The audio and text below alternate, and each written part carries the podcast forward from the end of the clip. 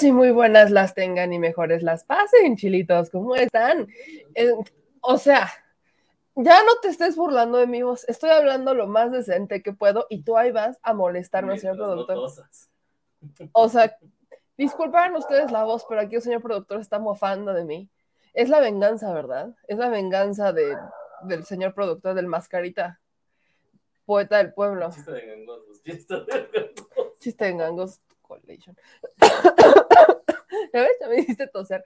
Mis chilitos, en esta vida todo me gustaría hacer menos Enrique Alfaro, la neta. La neta. Tengo que ser honesta, no me gustaría estar en los zapatos de Enrique Alfaro ni hoy, ni mañana, ni nunca. Y como se los había dicho en la mañanera de ayer, la de Jalisco, el presidente salvó a Enrique Alfaro de la prensa, lo salva de la.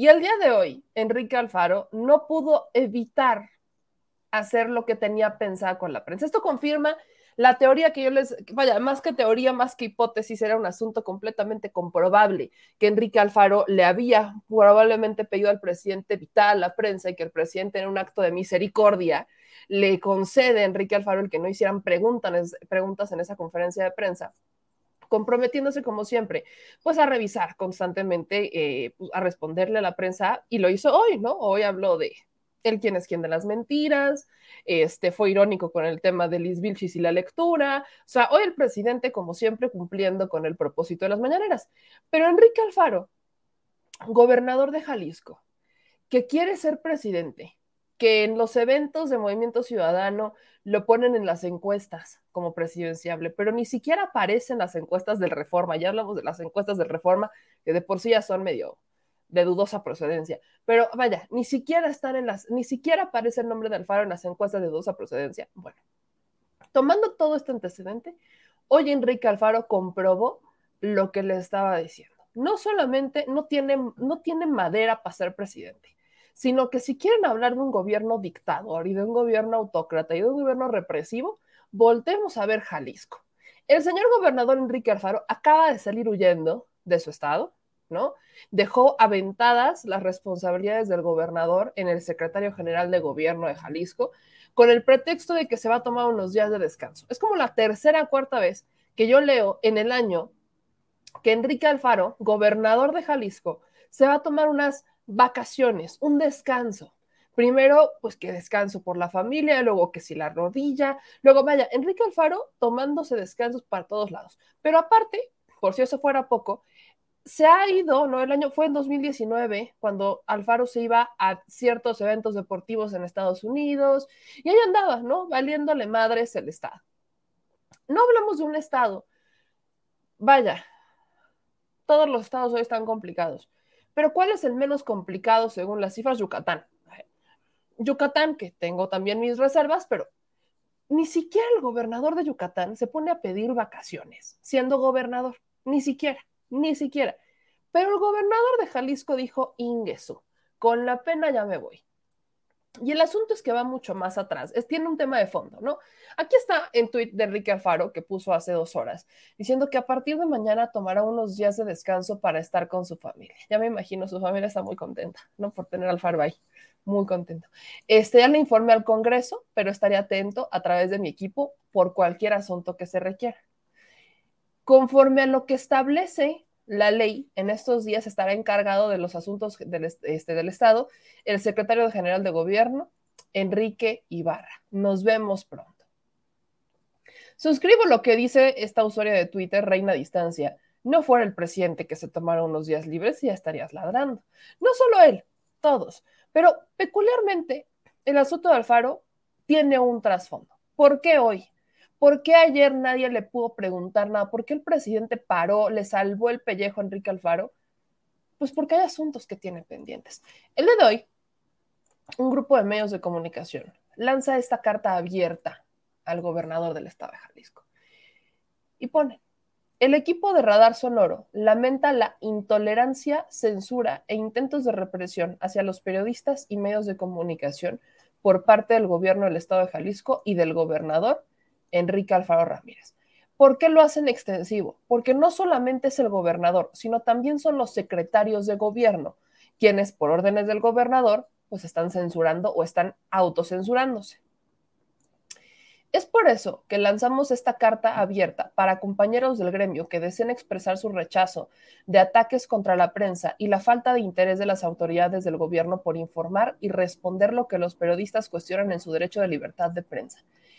El último ataque manifestando fue hacia la periodista Rocío López Fonseca del Canal 44, quien al cuestionar al secretario de Salud Fernando Petersen sobre la falta de medicamentos y condiciones laborales de trabajadores del Hospital General del Occidente Suquiapan, fue interrumpida por el gobernador de Jalisco, Enrique Alfaro, acusando a la periodista de reventar entrevistas.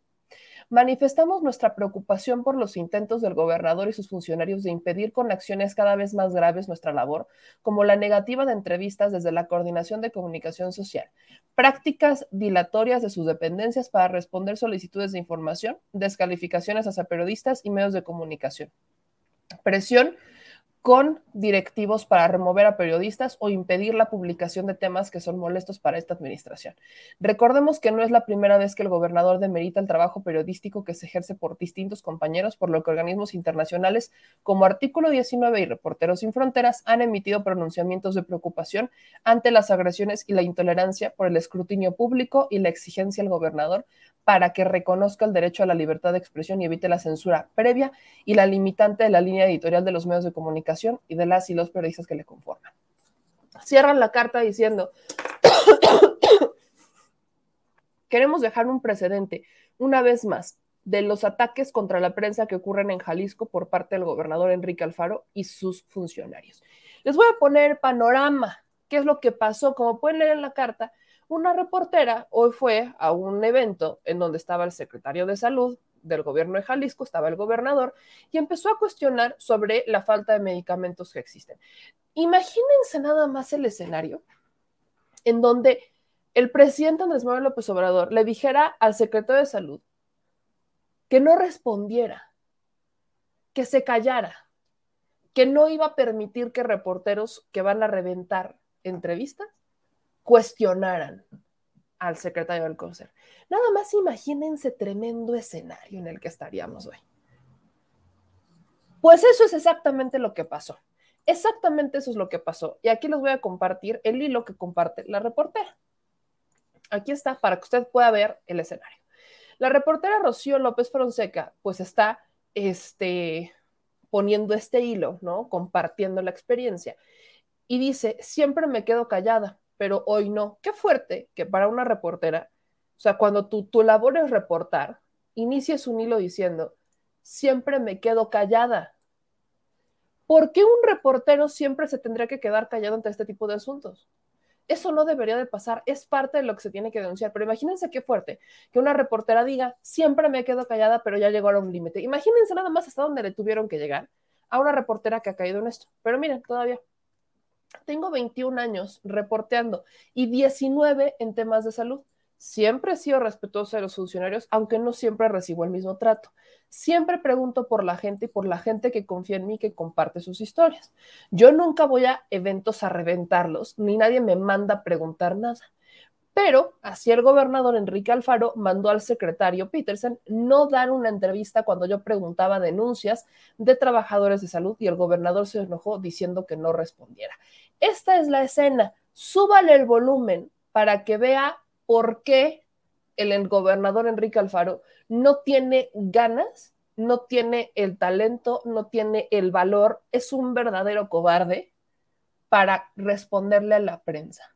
Escuche nada más esto para que nos comente sobre, eh, sobre todo este problema de Soquipan. Primero de Soquipan, si me puede decir, hay eh, residentes que están solicitando incluso hasta para poder hacer su trabajo. No hay medicamentos. para, no hay medicamentos para, el dolor, tramador, ketorolaco. Eh, no, vamos, vamos quedando en entrevista, no hay entrevistas. Muy bien. yo, siempre jalo con los medios, sí. doy entrevista y todo, pero hay quien viene nomás.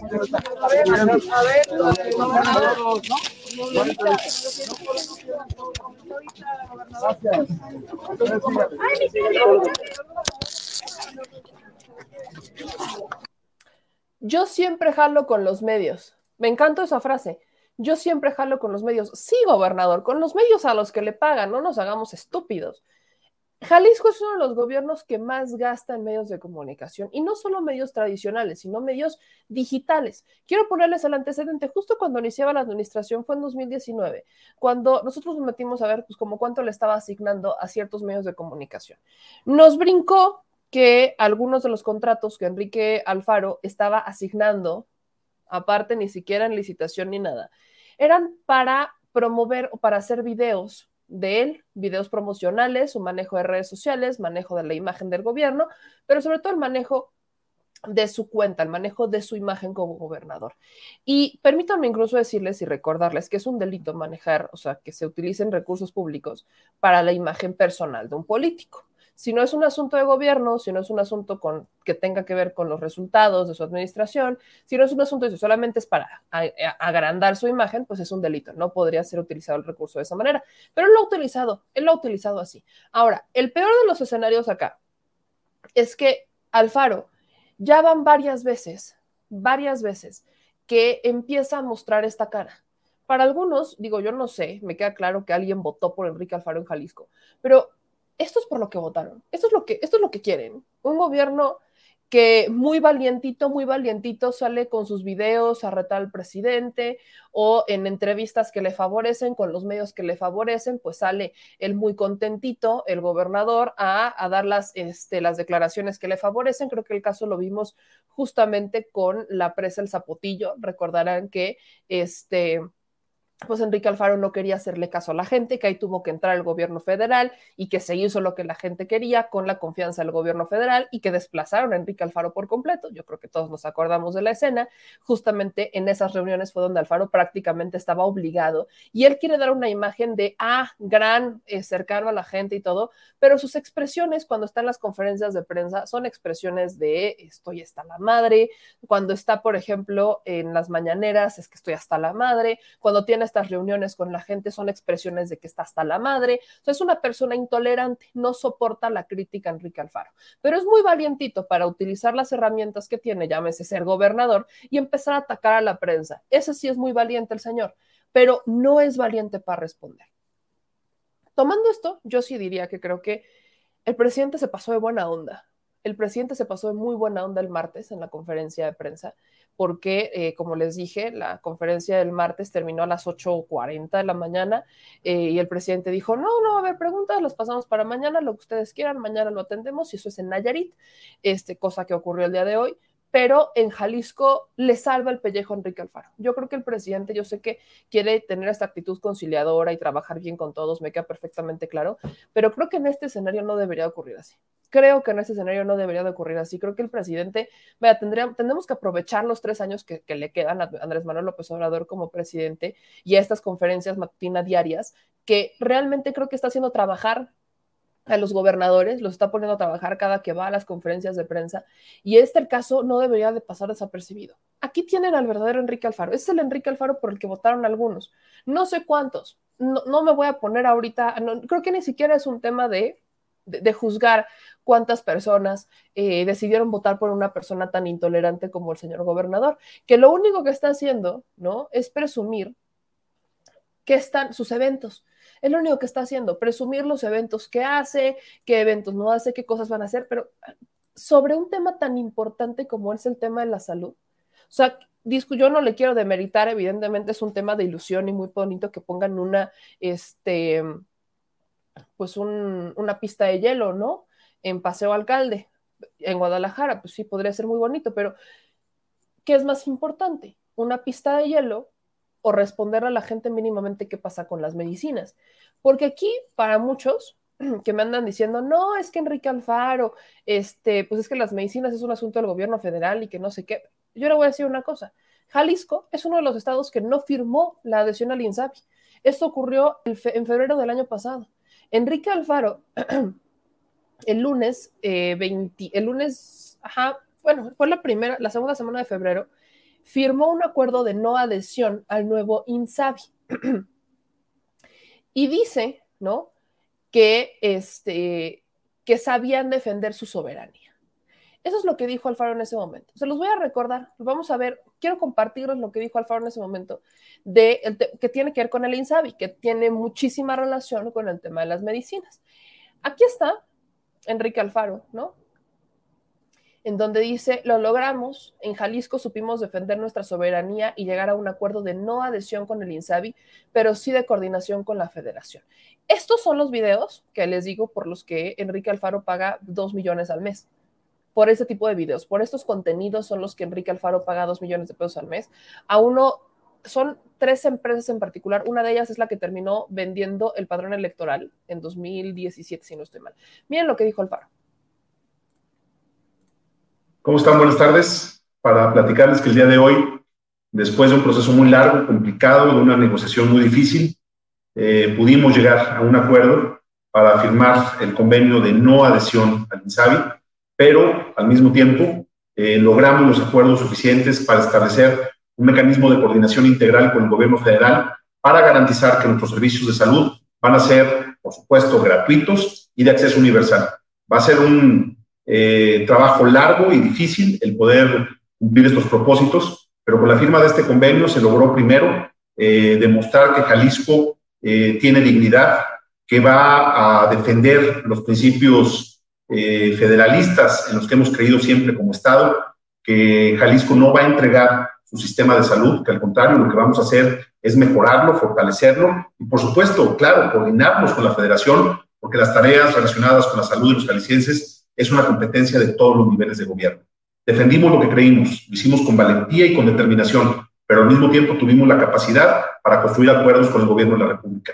Eso creo que hay que celebrarlo y ahora pues inicia una tarea titánica para eh, lograr que nuestro sistema de salud esté a la altura de las demandas de los jaliscienses. Vamos a poner a trabajar eh, con todo lo que está a nuestro alcance para lograrlo. Y bueno, pues el día de hoy quiero delante de ustedes firmar eh, este convenio, que con ello ya quede establecido el compromiso que tenemos con el INSABI en materia de salud. Aquí está ya el convenio, os enseño para que lo conozcan. Aquí está. Y, pues por la parte de Jalisco, queda ya firmado por todos los funcionarios. Saludos. Preguntas que uno tiene hoy, ¿en, ¿en, dónde está ese cumplimiento de su deber, señor gobernador? no le quiere ni responder, estaba muy seguro de que estaba defendiendo su soberanía, la soberanía del estado de Jalisco, el 17 de febrero del 2020, pero un año, más de un año después se niega a responderle a la prensa, se niega a responderle a la prensa el señor gobernador. Vean nada más, esto es por lo que votaron 39 de cada 100 casas en Jalisco según las estadísticas, que como siempre, siempre podemos ponernos a cuestionar, ¿no? De cómo están las estadísticas, pero 39 de cada 100 jaliscienses votaron por Jalisco, por, por Alfaro. 39 de cada 100 jaliscienses votaron por Alfaro. Ahí nomás les encargo. Esto es lo que está haciendo el gobernador. No quiere responder, censura a la prensa y se va de vacaciones. Así nomás, se va de vacaciones porque evidentemente está muy cansado.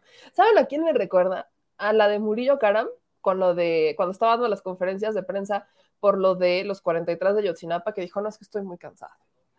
Me recuerda mucho a este escenario, así que Movimiento Ciudadano creo que no tiene absolutamente nada que presumir.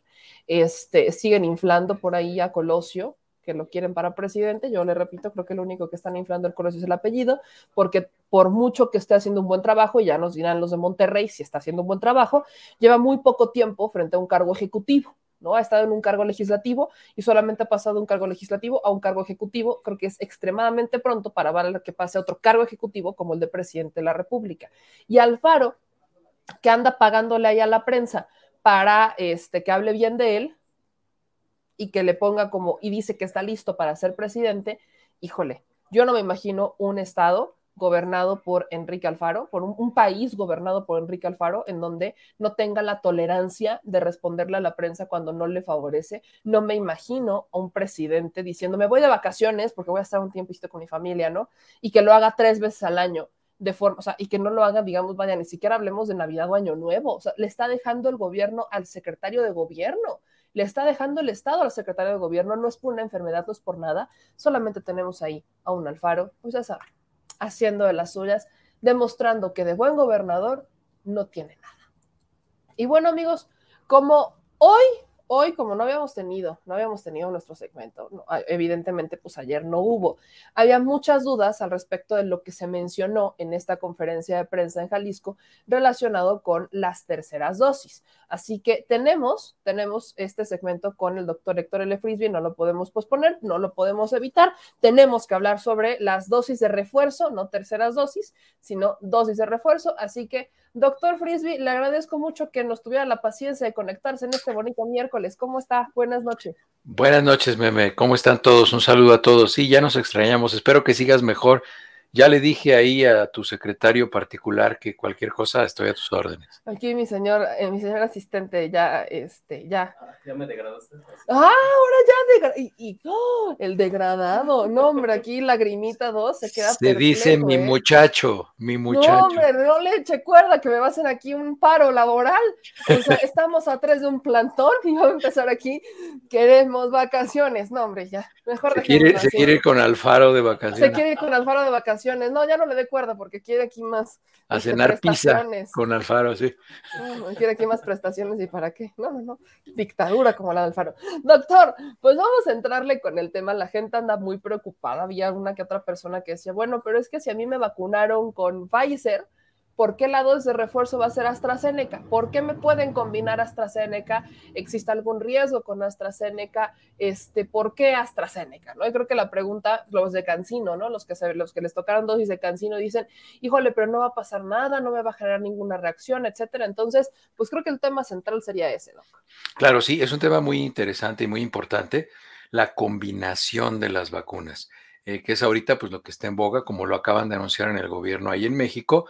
Hay mucha gente que incluso me lo ha preguntado a través de Twitter. Entonces, miren, particularmente la combinación que tú señalaste, Pfizer-AstraZeneca, es la única que se ha ensayado y se ha publicado y se publicó no por su seguridad, porque ya sabemos que son seguras. Eso, eso probablemente la gente lo debería dejar a un lado. Las vacunas son seguras y efectivas.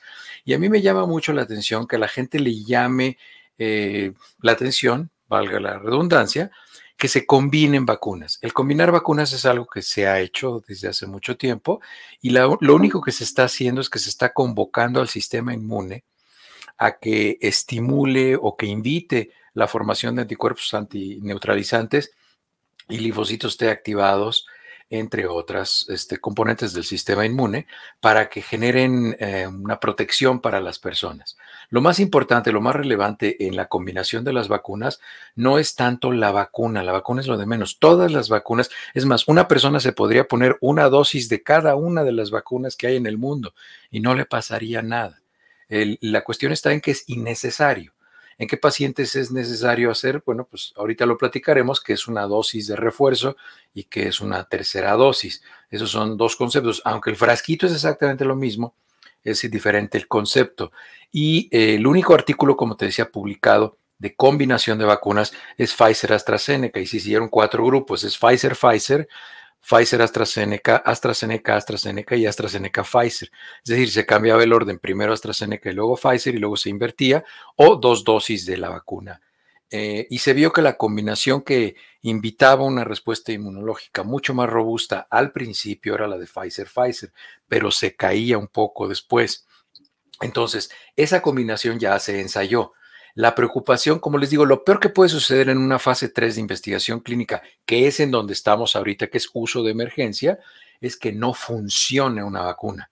Pero los riesgos de que vaya a ser inseguro o que alguien se va a intoxicar o que le den trombos, todo este tipo de cosas, eso prácticamente es inexistente. Son excepcionales los casos. Entonces, eh, sí se pueden combinar, es seguro lo que se está tratando de hacer y pues bueno, a proporcionarle una protección adicional a la población en México, lo cual me parece bien yo siempre le repito, a mí me gustaría más que se vacunara a más personas y que se empezara a incluir a los menores de edad, como se está haciendo en Chile, en China y en algunos otros países del mundo, con vacunas que han probado ser seguras y efectivas contra para la protección para SARS-CoV-2, que se está utilizando la vacuna de Sinovac, que es la que se está utilizando para esto, y que se protegiera más a las personas. Yo estaría más de acuerdo en que se hiciera eso, pero bueno, así están decidiendo hacerlo en México.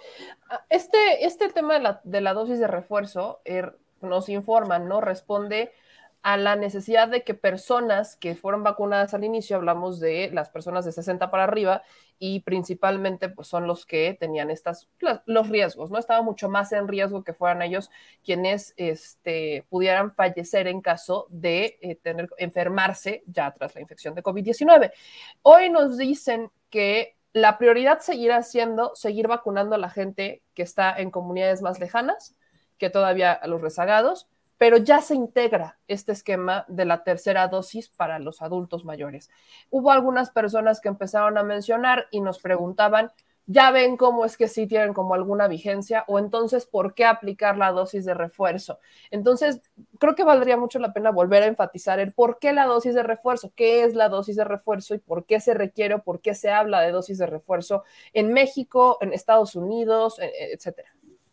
Es muy importante, y esto que dices tú, incluso ahorita los, utilizaste como términos intercambiables y no lo son. No es lo mismo una vacuna de refuerzo que una tercera dosis. Son dos cuestiones completamente diferentes.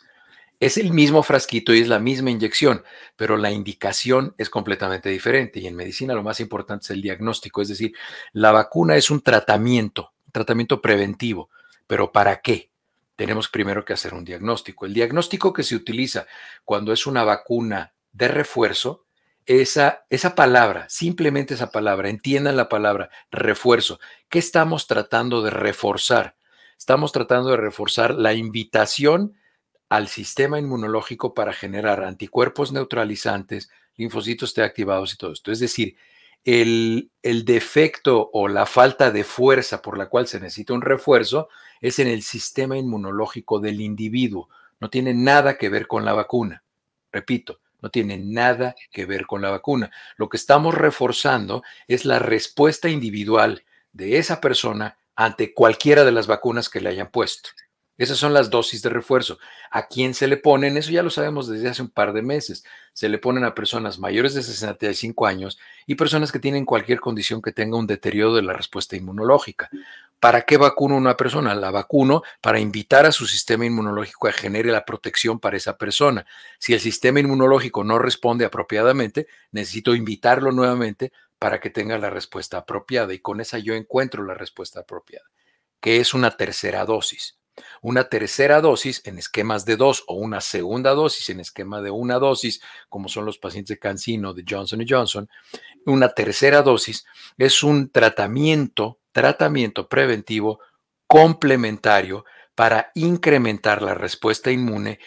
¿Por qué? ¿Por raciones individuales como la de booster o como la de refuerzo? No. Es porque las condiciones sociales de una comunidad pueden favorecer la reinfección o la infección en personas que ya fueron vacunadas. En el momento que se vacune a una población mayor, van a ser innecesarias las terceras dosis, pero no las dosis de refuerzo, porque lo que va a cambiar va a ser el entorno social, pero las personas que tienen un sistema inmunológico débil lo seguirán teniendo. Entonces, las terceras dosis se acabarán y solo existirán las de refuerzo. Y déjenme decirles una cosa, la aplicación de terceras dosis es también un ensayo o una variación al protocolo original de la fase 3 de muchas de las vacunas para ver de qué manera va a ser en el futuro el esquema de vacunación en los pacientes. Ahorita lo que está sucediendo es todavía parte de investigación y desarrollo del protocolo de todas las vacunas y es por eso que se pueden hacer estos ensayos que se están haciendo de agregar dosis, modificarlas, espaciar las dosis, dar una de una y otra de otra, porque estamos en fase 3 de investigación clínica. Si no estuviéramos en fase 3 de investigación clínica extendida o uso de emergencia, todas estas modificaciones y todos estos cambios que se están dando se darían detrás de las paredes y nadie sabría. Y al final yo vendría y diría, estos son los dos frasquitos de los que la gente se tiene que vacunar y la gente se vacunaría y no habría visto nada de lo que está sucediendo, que es lo que está sucediendo ahorita en el mundo. Entonces, este tipo de modificaciones, cambios, adaptaciones y variaciones no significa que falló lo anterior o que estuvo mal hecho lo anterior. No, significa que son variantes que se están haciendo en los esquemas de tratamiento de prevención con vacunas para ver cuál es la manera más eficaz para invitar al sistema inmunológico que proteja a las personas dependiendo de a qué grupo pertenezcan. Ahora, Doc, en cuanto a las fechas, el gobierno fue muy específico en decir Para aquellos que quieran dosis de refuerzo es porque ya cumplieron con el esquema completo. No hay de que me salteo, solo tengo una y quiero ir por la tercera, no hay de que me salto la fila y luego voy por la dos. esto no es un menú, es un quien ya cumplió, tiene 60 años para arriba y ya cumplió con su esquema completo de vacunación, entonces pase usted por su dosis de refuerzo. En este sentido, doctor, aquí hay algunas personas, quiero englobar esta pregunta que justamente nos están diciendo, pues cuánto tiempo tiene que pasar. Habrá uno que otro rezagado que apenas habrá terminado de cumplir su segunda, eh, su esquema, su segunda dosis o su esquema, o que apenas le habrá llegado. Hablemos de esto. ¿Cuánto tiempo tiene que pasar entre la aplicación de la, del esquema completo de la vacuna que les haya tocado y la dosis de refuerzo? Eso es un periodo que también se está ensayando y los rangos de aplicación van desde las dos semanas hasta las doce semanas. Entonces todavía no sabemos. Eso también se está ensayando. Ahorita, eso, es algo que la gente debe tener la tranquilidad. En la fase 1 y fase 2 ya se ensayó la calidad y la seguridad de las vacunas. Ahorita lo que se ensaya en la eso sí, eso sí quiero que se les quede bien en la mente. Si, si con un enunciado me gustaría que se quedaran de toda esta entrevista, es que en la fase 3 de investigación clínica estamos viendo de qué manera convocamos de manera más eficiente al sistema inmunológico para producir anticuerpos neutralizantes, linfocitos T activados, es decir, la defensa más efectiva para los pacientes. Eso es lo que estamos ensayando. Lo peor que puede pasar en una fase 3 de investigación clínica de un medicamento o una vacuna es que no sirvan para lo que están hechos, pero ya los riesgos de que pongan en riesgo la vida o que se vayan a hacer reacciones cruzadas eso ya, eso ya se superó en la fase 1 y fase 2. Ahora tenemos una serie de herramientas muy valiosas, todas, me refiero a cada una de las vacunas y sus diferentes estrategias de inducción de la inmunidad. Tenemos todas esas herramientas y queremos ver cómo las combinamos. Y eso no significa que no sabemos, simplemente pues que en algún momento se tienen que ensayar y es ahorita cuando se están haciendo, porque esto se llama, les repito, fase 3 de investigación clínica y es una fase 3 extendida. ¿Eso qué significa? Que las conclusiones de la fase 3, que veo que mucha gente cacarea en los medios sociales, es que no han puesto las conclusiones de la fase 3. Las conclusiones de la fase 3 van a venir en julio o agosto del próximo año, que es cuando vamos a ver cuál es el esquema ideal de combinación e incluso es muy probable que haya que unir laboratorios porque probablemente la combinación ideal sea X y Y farmacéutica que tienen que combinar sus vacunas y entonces la primera dosis la hará uno, la segunda la hará dosis la hará otro o habrá dos dosis de una y la tercera de otro. En fin, eso ya lo veremos al final, al final de la pandemia, al final de la fase 3 de investigación clínica. O sea, doctor, eso quiere decir que, por ejemplo, ya hablando en el futuro de las vacunas, hablando en el futuro ya cuando no estemos en fases de emergencia y ya sean tratamientos que un doctor te recete la vacuna o te diga esta es la bla, bla, bla, el doctor es el que tendrá este estudio para decir, bueno, sabemos que mediante este esquema, este cuadro, esta, esta vacuna con esta vacuna funciona bien, o ese tratamiento con este tratamiento funciona bien. O sea, estamos con miras a que tengamos ya esta libertad, el, claro. hablemos del próximo año. es, muy probable, es muy probable que en el futuro, a partir del 2023, ya esté incluido en el esquema de vacunación. Y entonces ya ahí ya tendremos en el esquema de, de vacunación cuántas dosis serán, con qué espacio y qué tipo de vacunas serán ahí ya lo sabremos, ahí ya se habrá definido cuáles son las vacunas que vamos a utilizar, de qué tipo, y pues bueno, este, probablemente para ese entonces ya tendremos esta vacuna que se los platico aquí, ya les he platicado yo algunas primicias aquí, eh, como lo de Omicron, que ya lo habíamos platicado y ya ven, pues ya salió lo que les dije hace dos semanas, pues ya salió que los estaban espantando con el petate del muerto.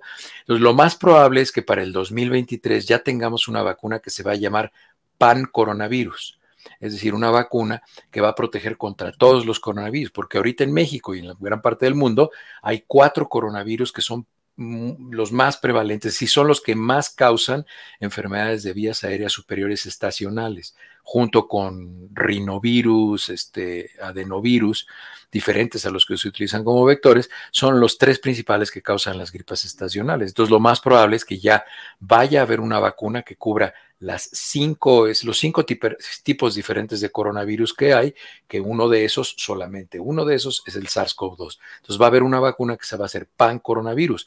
¿Qué estructura tendrá? ¿Qué estrategia de antigénica tendrá? Es decir, ¿qué estrategia para invitar al sistema inmunológico tendrá? No lo sabemos aún. Eso es lo que se está ensayando en la fase 3 de investigación clínica para saber cuál es la respuesta más robusta. Y eso lo vamos a saber al final, porque todos los datos de todos los laboratorios han ido variando. Si se dan cuenta, al principio decían la eficacia es de tanto, lo que decía el laboratorio, y ya que se pone en el mundo real, baja o sube o oscila, en fin. Y todavía no hay una comprensión absoluta de cómo actúan las vacunas y de qué manera inducen la respuesta inmune. Doctor, ¿existe alguna relación, ahorita que me mencionó eh, Omicron, entre que estén, que surjan cada vez nuevas variantes con la falta de vacunas que existe o la desigualdad de vacunas que existe en el mundo? O sea, ¿existe esta relación? Claro que sí, porque cuando tú ya estás vacunada, yo ya estoy vacunado, toda la gente que yo quiero ya está vacunada.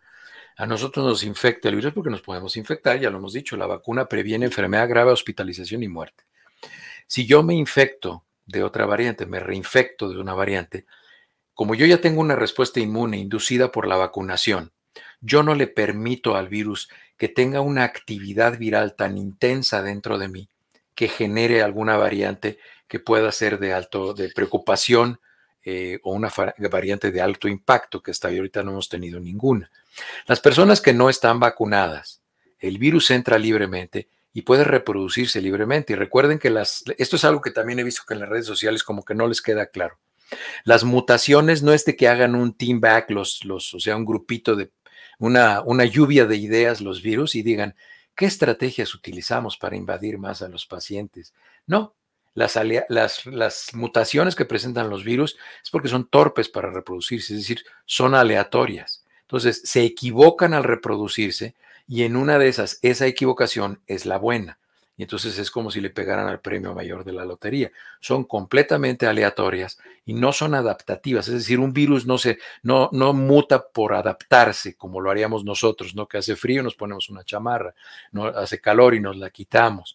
No, así no son los virus. Los virus son muy torpes para reproducirse, eh, para replicar su, información genética y entonces en ese momento se equivocan y es por eso que una de esas series de la replicación de la información genética puede ser una información genética que les produzca una mayor habilidad para transmitirse, que es lo que tiene Omicron, o les puede causar que infecten a más personas o incluso puede ser que haya tantas mutaciones en la proteína S, que es la llave que se atornilla en los receptores, que ya no sea reconocida por alguna de las vacunas, lo cual no está sucediendo hasta el momento, y entonces ya las vacunas no sean este, los anticuerpos y los linfocitos B que tienen esas personas ya vacunadas o previamente enfermas, ya no van a reconocer esas estructuras y entonces el paciente pues se enferma como si no estuviera vacunado. Ahora voy con algunas preguntas. Creo que el panorama ya quedó claro, mi querido Gorgonio. Probablemente ya este, le quedó claro, que seguro yo sé que seguirá en contra. Es respetable, pero. Está bien. Está bien. Ahora, voy con algunas preguntas. Nos dice Virginia: Soy adulto mayor, tengo no sé por qué dos, creo que solo es una vacuna de cancino, pero pregunta si le pueden poner el refuerzo. Si ya se puso dos vacunas de cancino, ya se puso el refuerzo para que sepa, nada más revise si, su, si le dieron dosis de cancino, revisa ahí en su vacunación si fueron las dosis de cancino y si no. Pues Así es. Dice María de Lourdes, doctor, en mi localidad van a aplicar el refuerzo de la vacuna. Nosotros recibimos la Sinovac y nos aplicaron AstraZeneca. Mi pregunta es, ¿no se contrapone? Ninguna vacuna se contrapone a ninguna otra. Recuerden, ya se los dije, se podrían poner una de cada una y lo único que va a pasar es que va a llegar un momento en el cual su respuesta inmune es suficiente y el ponerse una vacuna, bueno, pues nada más les va a dar los efectos secundarios, pero cerrar una respuesta inmunológica redundante que ya no invita al sistema inmunológico a hacer nada. Aquí veía alguien, no, encuentro la, pregunta, de, es una de nuestras colaboradoras, pero nos decía, yo soy de Estados Unidos y ya ve que aquí es como menú, es como buffet, me apliqué, me apliqué Pfizer, ¿cuál es la que se recomienda para dosis de refuerzo? miren, aquí en Estados Unidos solamente tenemos dos vacunas de ARN o RNA mensajero por sus siglas en inglés. Y la otra vacuna que tenemos es la de Johnson Johnson, que es de adenovirus no replicantes. Entonces, la verdad es que si yo me fuera a poner un refuerzo, yo me pondría la de Johnson Johnson, porque es una estrategia diferente para invitar al sistema inmunológico a que genere una, una respuesta. Si la colaboradora esta que me dices no tiene ninguna enfermedad autoinmune, no tiene ningún deterioro de su sistema inmunológico, no tiene más de 65 años, pues entonces ya, ya tiene las dosis suficientes de la estrategia Pfizer para generar respuesta inmune. Ahora vamos a intentar otra manera de invitarlo. Aquí nos dice Silvia García, si tuve COVID ya vacunada en agosto, ¿necesita el refuerzo? Mira, las personas, depende de su edad y de su circunstancia inmunológica. La, inmunidad más robusta que existe, es más fuerte, más, eh, más eficiente que existe en los pacientes, es la inmunidad ah, mixta o híbrida.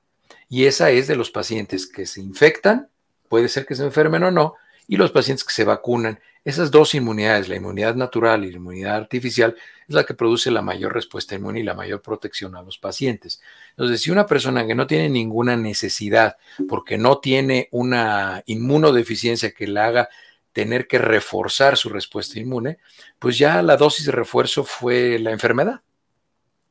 Aquí Virginia ya nos hace la aclaración. Ella estuvo en el estudio de la tercera fase de Cancino y posteriormente le aplican ya la vacuna de Cancino. Entonces, su duda es si pues nada más que investigue bien, meme, Virginia, investiga bien si tú estuviste en el grupo de placebo y de verdad te pusieron la vacuna al final, tendrías que investigar. Tú eres un caso muy particular porque sí tendrías que revisar la información que te dieron y seguramente te dieron un número telefónico, el cual tú puedes hablar y puedes preguntar si en realidad tú perteneciste al grupo control, que es el grupo que no se le pone nada o se le pone una sustancia inerte o un placebo, y no estuviste en el grupo que realmente se le puso la vacuna. Entonces, bueno, necesitaríamos saber, pero la vacuna de Cancino hasta ahorita el esquema es una sola dosis y si ya se puso dos, pues ya tiene el refuerzo, ya tiene, ya tiene el esquema completo con refuerzo. Veo varias preguntas eh, similares, como la de Pepe, que dice que tiene las dos de Moderna, que si tendría que ponerse la tercera de, bueno, la dosis de refuerzo de Moderna o cualquier otra. Y tengo también la de Yesolis, que tiene también el esquema completo de Pfizer, y preguntan si necesitan la refuerzo. Creo que la pregunta va enfocada en, o sea, tengo mis dos esquemas, soy un adulto mayor, ¿me la pongo o no me la pongo? Es, este, es exactamente la misma, las mismas respuestas que le di, que les di hace rato, ¿no? Aquí le estoy mandando a nuestro productor, nuestro muchacho, estoy mandando la fotografía de las vacunas. Me va a hacer huelga, Doc. ¿Eh? Se va a hacer huelga. Le subimos ya, el sueldo. Ya lo vi como que se quiere ir con Alfaro de vacaciones. Le damos aguinaldo para que no se enoje. Este me, va, a pedir que le doble, le doble aguinaldo y doble vacación. Ahí te estoy mandando ya el cuadro de las vacunas y para que nos concentremos en la segunda columna, la que dice estrategia antigénica. Este, este cuadro yo lo hice con, específicamente con las estrategias antigénicas de todas las vacunas y ahí están viendo, hasta arriba están las de Pfizer. Entonces, la recomendación final, van a ver, se van a acordar de mí, va a ser la combinación de estrategias antigénicas. Es decir, en las dos primeras columnas están viendo Pfizer y Moderna, que son RNA de nanopartículas lipídicas. Después viene la de AstraZeneca, que es adenovirus no replicante como vector viral. Después viene la de Sinovac, que es coronavirus SARS-CoV-2 inactivado. Este, luego viene la de vector viral de adenovirus 26 y 5, que es la de Sputnik. En fin, ahí las están viendo. Entonces, la, la combinación final, al final de la pandemia, ya verán que van a decir el frasquito 1 va a ser X estrategia inmunológica o antigénica y el segundo frasquito es la otra estrategia antigénica, porque ya vimos que combinando las dos se va a tener una respuesta más robusta. Entonces, eh, esto está por definirse, ¿no? Esto está por definirse, pero yo si ya tiene el esquema, la persona que nos hacía el favor de preguntar, si ya tiene dos dosis de Moderna, que son la de RNA o ARN, por sus siglas en español, pues que busque, si está en Estados Unidos, Moderna, ¿la aplicaron Moderna en México? Y eso yo no lo sé. Sí aplicaron Moderna, pero fue este, Moderna y Johnson Johnson, si no estoy mal, fueron en las zonas de la frontera. Ok. no estoy mal. Sí, porque como iban a empezar la actividad y para que los dejaran pasar y todo esto. Bueno, la recomendación sería que se pusiera cualquier otra vacuna que no fuera de ARN, para que tuviera dos estrategias antigénicas y de esta manera se convoque al sistema inmune de, la, de una manera diferente y tener una protección mucho más robusta. Ahorita nos, nos hacían otra pregunta que tiene que ver con la vacuna de influenza. Y si yo me puse la vacuna de influenza, ¿cuánto tiempo tiene que pasar para la de refuerzo? ¿Exactamente lo mismo? Más o menos como entre dos y medio y tres minutos en lo que se pasan de un brazo a otro. Ahora aquí voy con otros comentarios que nos están este, diciendo por acá. Ah, le felicitan por estar en Operación Mamut, que, que ya es un rockstar. No, nos las pasamos muy bien, ¿eh? la verdad es que muy buenos tipos este, allí en Operación Mamut, estuvo muy, muy agradable y yo estoy muy agradecido con toda la gente que le gustó mucho el programa y pues yo siempre, ya saben que el agradecido siempre soy yo porque me escuchan o me leen, siempre, siempre, mucha gratitud, muchas gracias. Doc, me preguntan por la vacuna patria. Es una pregunta que tenemos constantemente y casi casi viene así como el pronóstico del tiempo, ¿no? Como para cuándo, así, cálculos. Para finales del año. A principios del próximo año se empezará, yo calculo para enero, febrero se empezarán a hacer la fase 3 abierta para uso de emergencia. Se empezará a hacer una fase 3 ya abierta con la vacuna patria. Recuerden, la vacuna patria es diferente es eh, parecida, pero diferente porque utiliza un vector diferente. Han visto ahí, por ejemplo, en las vacunas que aparecían en el cuadro, todas las vacunas que utilizan adenovirus y este, no replicantes o adenovirus 26 o 5. ¿Qué significa eso? Significa que nosotros tomamos una cápsula que es adenovirus. Ese adenovirus no es infectante para las personas, es decir, no significa nada, pero adentro vienen escondidas ciertas fracciones virales de SARS-CoV-2 y cuando entra y lo destruye el sistema inmunológico al adenovirus, se liberan estas fracciones virales incluidas en la vacuna, que son estructuras estratégicamente insertadas, y se liberan en el sistema inmunológico, el sistema inmunológico lo reconoce y genera una respuesta inmunológica contra esas partes específicas del virus que cuando llega el virus de verdad, las ataca y el virus se destruye, no puede seguir sobreviviendo. ¿Cuál es la vacuna patria? La vacuna patria es una vacuna que se compró en el Instituto del Mont Sinai, el Monte Sinaí, eh, específicamente el hospital que está en Carolina del Norte, que es el que tenía el protocolo de investigación, y en vez de ser adenovirus, es un virus que también es muy poco infectante, prácticamente nulamente infectante al, al ser humano, que es el virus de Newcastle o el Castillo Nuevo. El virus de Newcastle es ese, y adentro del virus de Newcastle es cuando se introducen las fracciones virales, y ese es el virus que se introduce a las personas. Tiene una eficacia muy elevada ese, o sea, lo único que se modifica es, es el, disfraz, el caballo de Troya, vamos a decir. El, adenovirus es un caballo de Troya de una raza y el otro es un caballo de Troya de otra raza, pero es la estrategia es exactamente la misma. Entonces, al parecer está funcionando muy bien el virus de Newcastle y esa es la vacuna patria, es decir, la receta es del Mount Sinai en North Carolina, pero eh, la, la, manera en la que se manufactura la vacuna pues es una, es una vacuna mexicana, ¿no? Es como si, si probáramos en México un espagueti que se hace en Italia y no por eso van a decir, ay, eso no es comida que se hizo en México, esa es comida italiana. Pues no, no la trajeron de Italia, es algo que se hizo en México, ¿no? Tienes cerrado tu micrófono, Meme. Ya, gracias, Doc. Otra vez tenemos este tipo de preguntas como la de Luis Carlos, en donde nos dice si una persona que tuvo el síndrome de Guillain-Barré se puede poner la vacuna. Teníamos otras personas con las dosis de refuerzo particularmente. Muy bien. Recuerden que el síndrome de Guillain-Barré es una respuesta exacerbada a la aplicación de una vacuna. Entonces, eh, no es una reacción alérgica. Es muy importante que la gente lo entienda. Voy a tratar de de ser un poco más claro en lo que les estoy diciendo. Una reacción alérgica es aquella en la cual el paciente tiene una reacción a cierta fracción en particular de la vacuna que se está aplicando y esos pacientes sí tienen un riesgo incrementado para esa vacuna, no para ninguna otra. Las reacciones alérgicas son unas. Las personas que tuvieron síndrome de Guillain-Barré, ¿qué es el síndrome de Guillain-Barré? El síndrome de Guillain-Barré, eso se llama parálisis ascendente. ¿Qué es lo que sucede? Cuando nosotros le aplicamos una vacuna a una persona, tiene una respuesta inmunológica tan exacerbada que produce una inflamación de los nervios, produce una neuritis periférica, es decir, los nervios periféricos son todos los que están en el cuerpo, el sistema nervioso central es el cerebro y la espina dorsal. Entonces, hay una neuritis periférica predominantemente de los miembros inferiores y eso que hace que el sistema inmunológico de esa persona reconozca como extraños esos nervios y los destruye. Entonces, en el síndrome de Guillain-Barré no es una reacción alérgica, es una reacción exacerbada a una inflamación de estructuras nerviosas periféricas, primordialmente eh, nervios motores de los nervios inferiores, y es por eso que la parálisis empieza en los pies y va ascendiendo. Ese es el síndrome de Guillain-Barré. Estos pacientes, estos pacientes, lo que hicieron fue una respuesta exacerbada ante una vacuna. Pero no es la vacuna, es la respuesta del paciente. Es por eso que la persona que tiene como que tiene Guillain-Barré como estrategia de respuesta ante una vacunación es de los pocos casos en los cuales los pacientes en muchas ocasiones tienen contraindicado recibir vacunas, porque es la manera del paciente. No tiene que ver nada con la vacuna, es la manera en la que ese paciente responde a la vacunación pero no tiene nada que ver con la vacuna, no tiene nada que ver si fue la vacuna de X, Y o Z.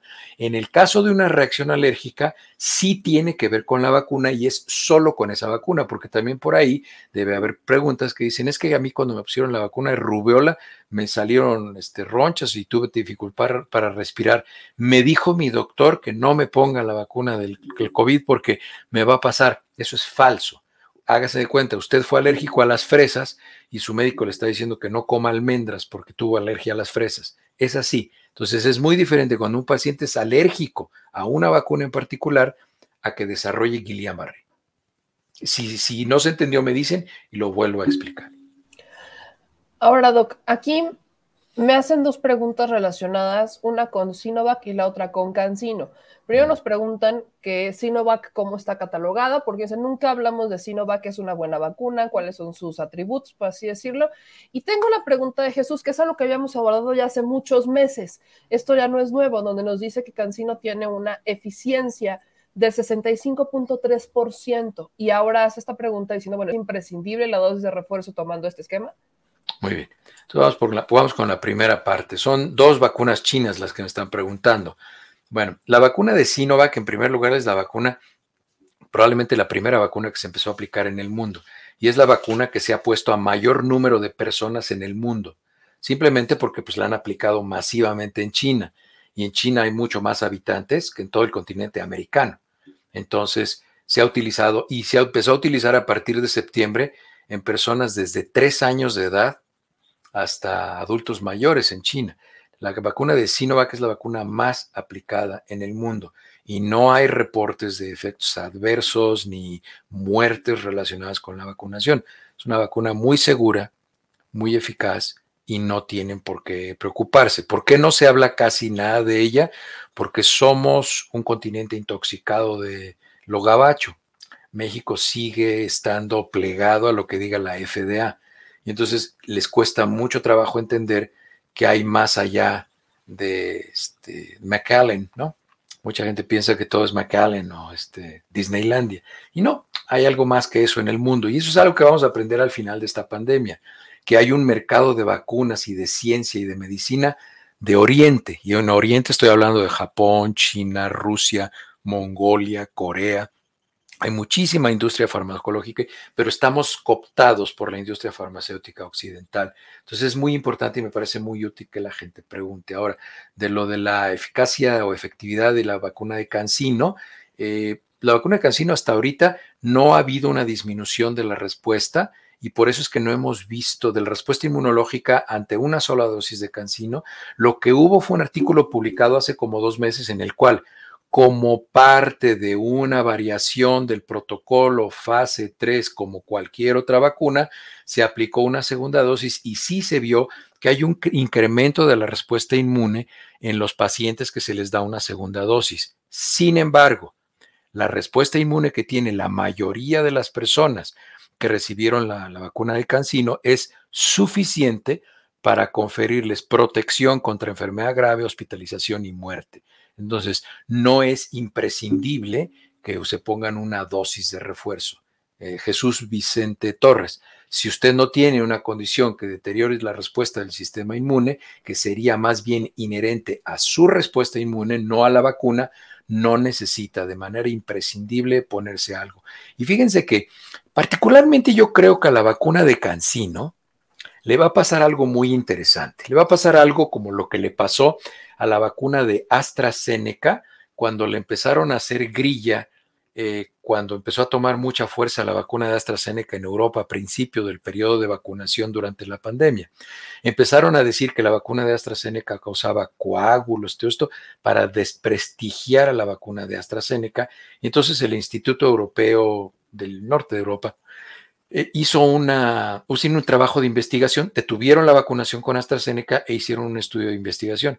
Y la conclusión fue que la trombosis que se presentaba en pacientes que tenían factores de riesgo por comorbilidades y que las, los casos de trombosis se habían presentado incluso con menor frecuencia en pacientes que se habían vacunado con AstraZeneca que pacientes que no se habían vacunado con AstraZeneca.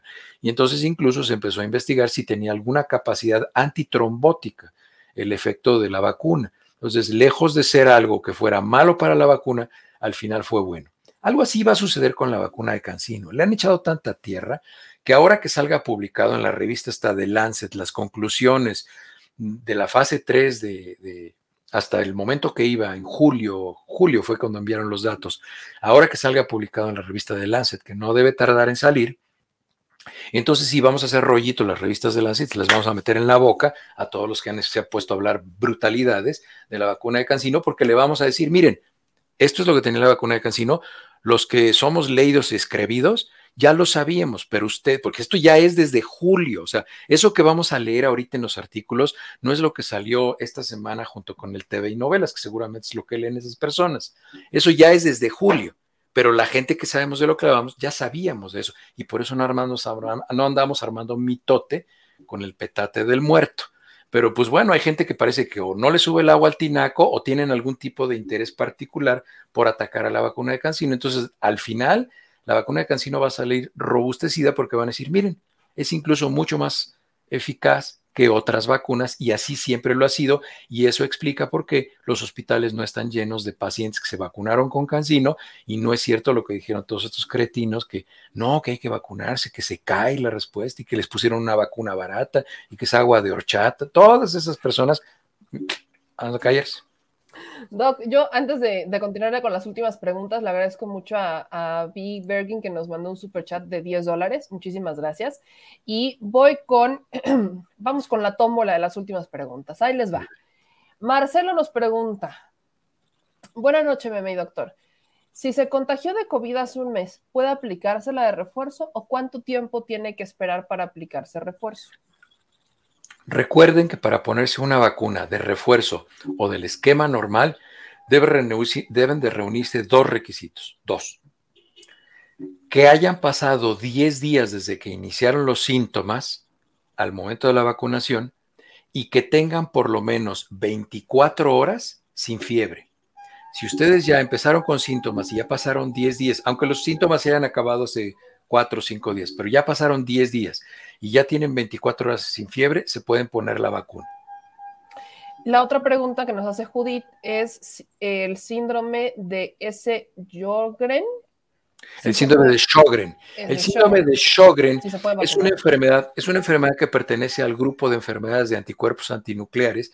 El síndrome de Sjogren es una deficiencia de la producción de secreciones en las glándulas. Son pacientes que sufren mucho porque no tienen lágrimas, no tienen moco nasal, no tienen saliva, no tienen lubricación de los tejidos de las mucosas, se enferman mucho de los pulmones, se enferman mucho de las vías urinarias, pacientes masculinos son infértiles, en fin, síndrome de Sjogren, así se llama, con, con en la O, es un síndrome que, está causado por eso y pertenece al grupo de enfermedades de anticuerpos antinucleares, es una enfermedad que, que es una enfermedad autoinmune.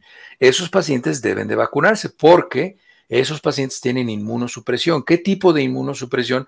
Hay una inmunosupresión que no es de los linfocitos B ni de los linfocitos T, sino este, de, las, las mucosas que producen la primera línea de defensa que producen otro tipo de sustancias como lisosimas o como sustancias que tienen la tarea de destruir como primera instancia y estos pacientes no tienen esa defensa. Entonces, son pacientes que tienen, el síndrome de Sjögren es un paciente, son pacientes que tienen un tipo de inmunosupresión y deben vacunarse, no solamente contra, contra SARS-CoV-2, contra COVID-19, sino contra el resto de las vacunas, porque son países, personas que tienden a enfermarse mucho más. Voy con la última pregunta porque veo que me la hacen mucho y vamos a matar a dos pájaros de un tiro. Jorge Campos me dice que lo que yo tengo son efectos secundarios y que qué lástima que no me lo diga. A ver, les voy a explicar. Porque no, no, no, no, no, dice, y que qué lástima que el doctor, de, pacotilla, la verdad. que no diga la verdad.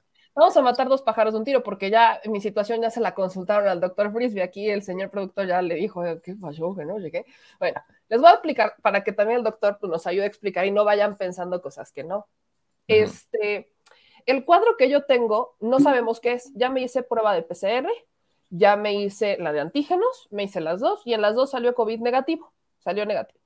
Lo que yo tengo es una, lo veíamos la semana pasada, una rinitis este, alérgica, sinusitis, en donde pues tengo constipada toda esta parte de la nariz. Y había, primero fui con el neumólogo y el neumólogo me dijo, pues traes este cuadro inflamado, sinusitis, entonces este es un tema que tiene que ver el otorrino porque no ha llegado a los pulmones, tú estás respirando bien, el problema no está aquí, está aquí. Voy con el otorrino y la otorrino me revisa y ella me dice en su momento, este, pues es que pareciera que tienes el cuadro de COVID.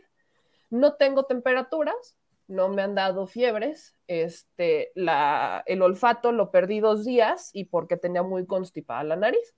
Pero en lo que ella piensa, me dice es que no podemos saberlo, pero se le ocurre decir que podría tener, que pude haber tenido la semana pasada un COVID con una carga viral muy baja, que es para la PCR indetectable prácticamente, que podría ser pero pues me manda a hacer una serie de estudios para ver qué es lo que tengo, porque pues me dice, si nosotros no limpiamos la nariz, pues tú estás entrando, estás respirando aire por la boca, aire sucio, y eso está inflamando los pulmones, de ahí viene la tos. Pero pues necesitamos ver qué es. Así que me mandaron a hacer muchos estudios de sangre y el producer pues le pregunta al doctor Frisby, ¿no? Lo del tema del el COVID, si es posible que pudiera tener COVID y que fuera indetectable, como por ser de una carga viral muy baja.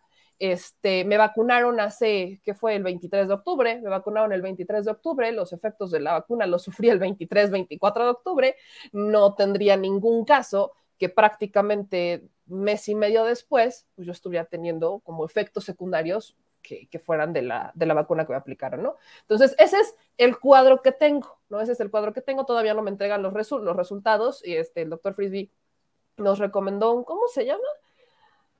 Exudado faríngeo con cultivo. Esa madre.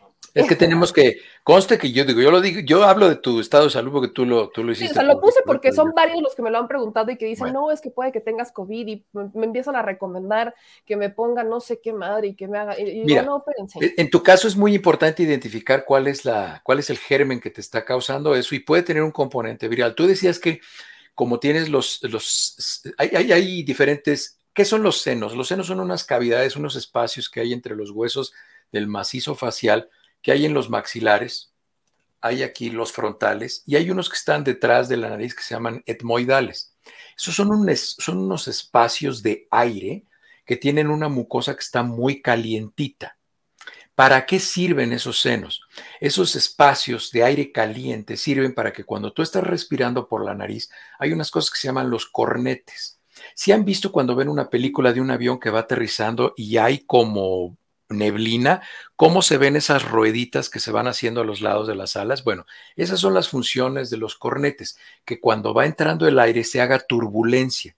Y en esa turbulencia, en ese movimiento giratorio, jalan el aire calientito de los senos, de todos los, los seis senos, que son los dos maxilares, los dos frontales y los dos etmoidales, calientan el aire y así baja a los pulmones. ¿Por qué? Porque el aire frío es uno de los, desde una de las tres causas por las cuales unas microvellosidades del tracto respiratorio dejan de moverse en sentido hacia afuera y la finalidad es que saquen las secreciones, se paralizan. ¿Y eso qué hace? Que el moco se estaciona y al estacionarse se empiezan a generar crecimiento bacteriano. Entonces, por eso que la gente relaciona la exposición al frío con las enfermedades de vías aéreas superiores. Y esa es la explicación, porque si hay, hay una relación entre la exposición al frío brusco en la respiración, pues los tres estímulos para disminuir el movimiento ciliar del tracto respiratorio son el frío, el tabaco y el estrés. Entonces, imagínense cuánta gente en una ciudad como la Ciudad de México fuma, está sometido a estrés y en época de frío, pues se, la, se le acaban de juntar las tres, entonces ya tienen la, la trifecta, como dirían en las carreras de caballos, ¿no? Entonces, este, eh, eso es lo que está sucediendo. Entonces, en tu caso, tendríamos que ver si hay un componente alérgico, que eso lo sabríamos tomando un examen de laboratorio y ver cómo está la carga de linfocitos. Los linfocitos se incrementan y los eosinófilos también se incrementan en caso de un paciente con alergias. Y si no, si tú tienes una infección bacteriana, predominantemente serían los neutrófilos. ¿De acuerdo? Los glóbulos blancos, como los conoce la gente, son de diferente tipo y por su orden en frecuencia son los neutrófilos, los linfocitos, los monocitos, los eosinófilos, los basófilos. Esos son los de diferentes tipos de glóbulos blancos. Entonces tendríamos que hacer un examen de laboratorio y ver, y así nos orientaríamos de qué origen es la infección que tú estás teniendo. Así es, ¿no? Tuve una temperatura muy leve el, hace unos dos días, un día, fue una mm. noche, hace una mm. noche, pero fue una temperatura muy leve, nada más fue un día de temperatura. Entonces vamos a ver qué es lo que está pasando. Pero miren, eh, lo saco y por eso ponía mi ejemplo, porque está, por ejemplo, personas como Mapachín. Me dice, yo sufro lo mismo desde hace 10 años y con estos tiempos de COVID, cuando uno tiene estos síntomas, dice, no, pues es que ya es, ya me tocó. Y si uno está vacunado, entonces lo primero que piensan es que seguro la vacuna me lo hizo más leve. Pero vaya, la pregunta es cómo no confundirlo con síntomas de COVID-19, como dice Mapachín, que en su caso pues le ha pasado de una forma similar. Si a él está sucediendo desde hace 10 años y le, le sucede de manera recurrente y es estacional, está seguramente relacionado con la producción de pólenes. Y esto se llama una rinitis alérgica o rinitis estacional. Y es una enfermedad completamente diferente. La rinitis alérgica o rinitis estacional cursa con muy poco nivel de fiebre, más bien es una congestión nasal, una dificultad para respirar por la nariz, más bien lo tienen que hacer por la boca, dolor en los senos maxilares, en los senos frontales, muy poca inflamación de la garganta y casi nada de fiebre.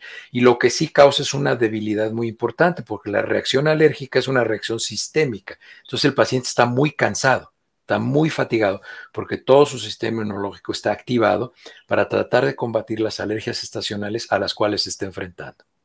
Aquí también Lulu Ríos nos dijo que también anda por ahí. Ven, por eso usé mi ejemplo, porque sé que no soy la única a la que le pasa en este tema. Si luego hablamos, hacemos un programa de rinitis alérgica que es muy importante y es una enfermedad que ahorita tiene mucha prevalencia, ahorita, porque se están renovando los pólenes estacionales, porque ahorita en esta época es cuando se sueltan los pólenes, se siembran en la tierra para que empiecen a crecer y germinen y en la época de primavera o verano es cuando empiezan a salir las plantas. Entonces, ahorita es, una época de depósito de pólenes muy importantes y hay muchas personas que son sensibles a ello y el tratamiento no es tan complicado e identificar las causas no es tan complejo.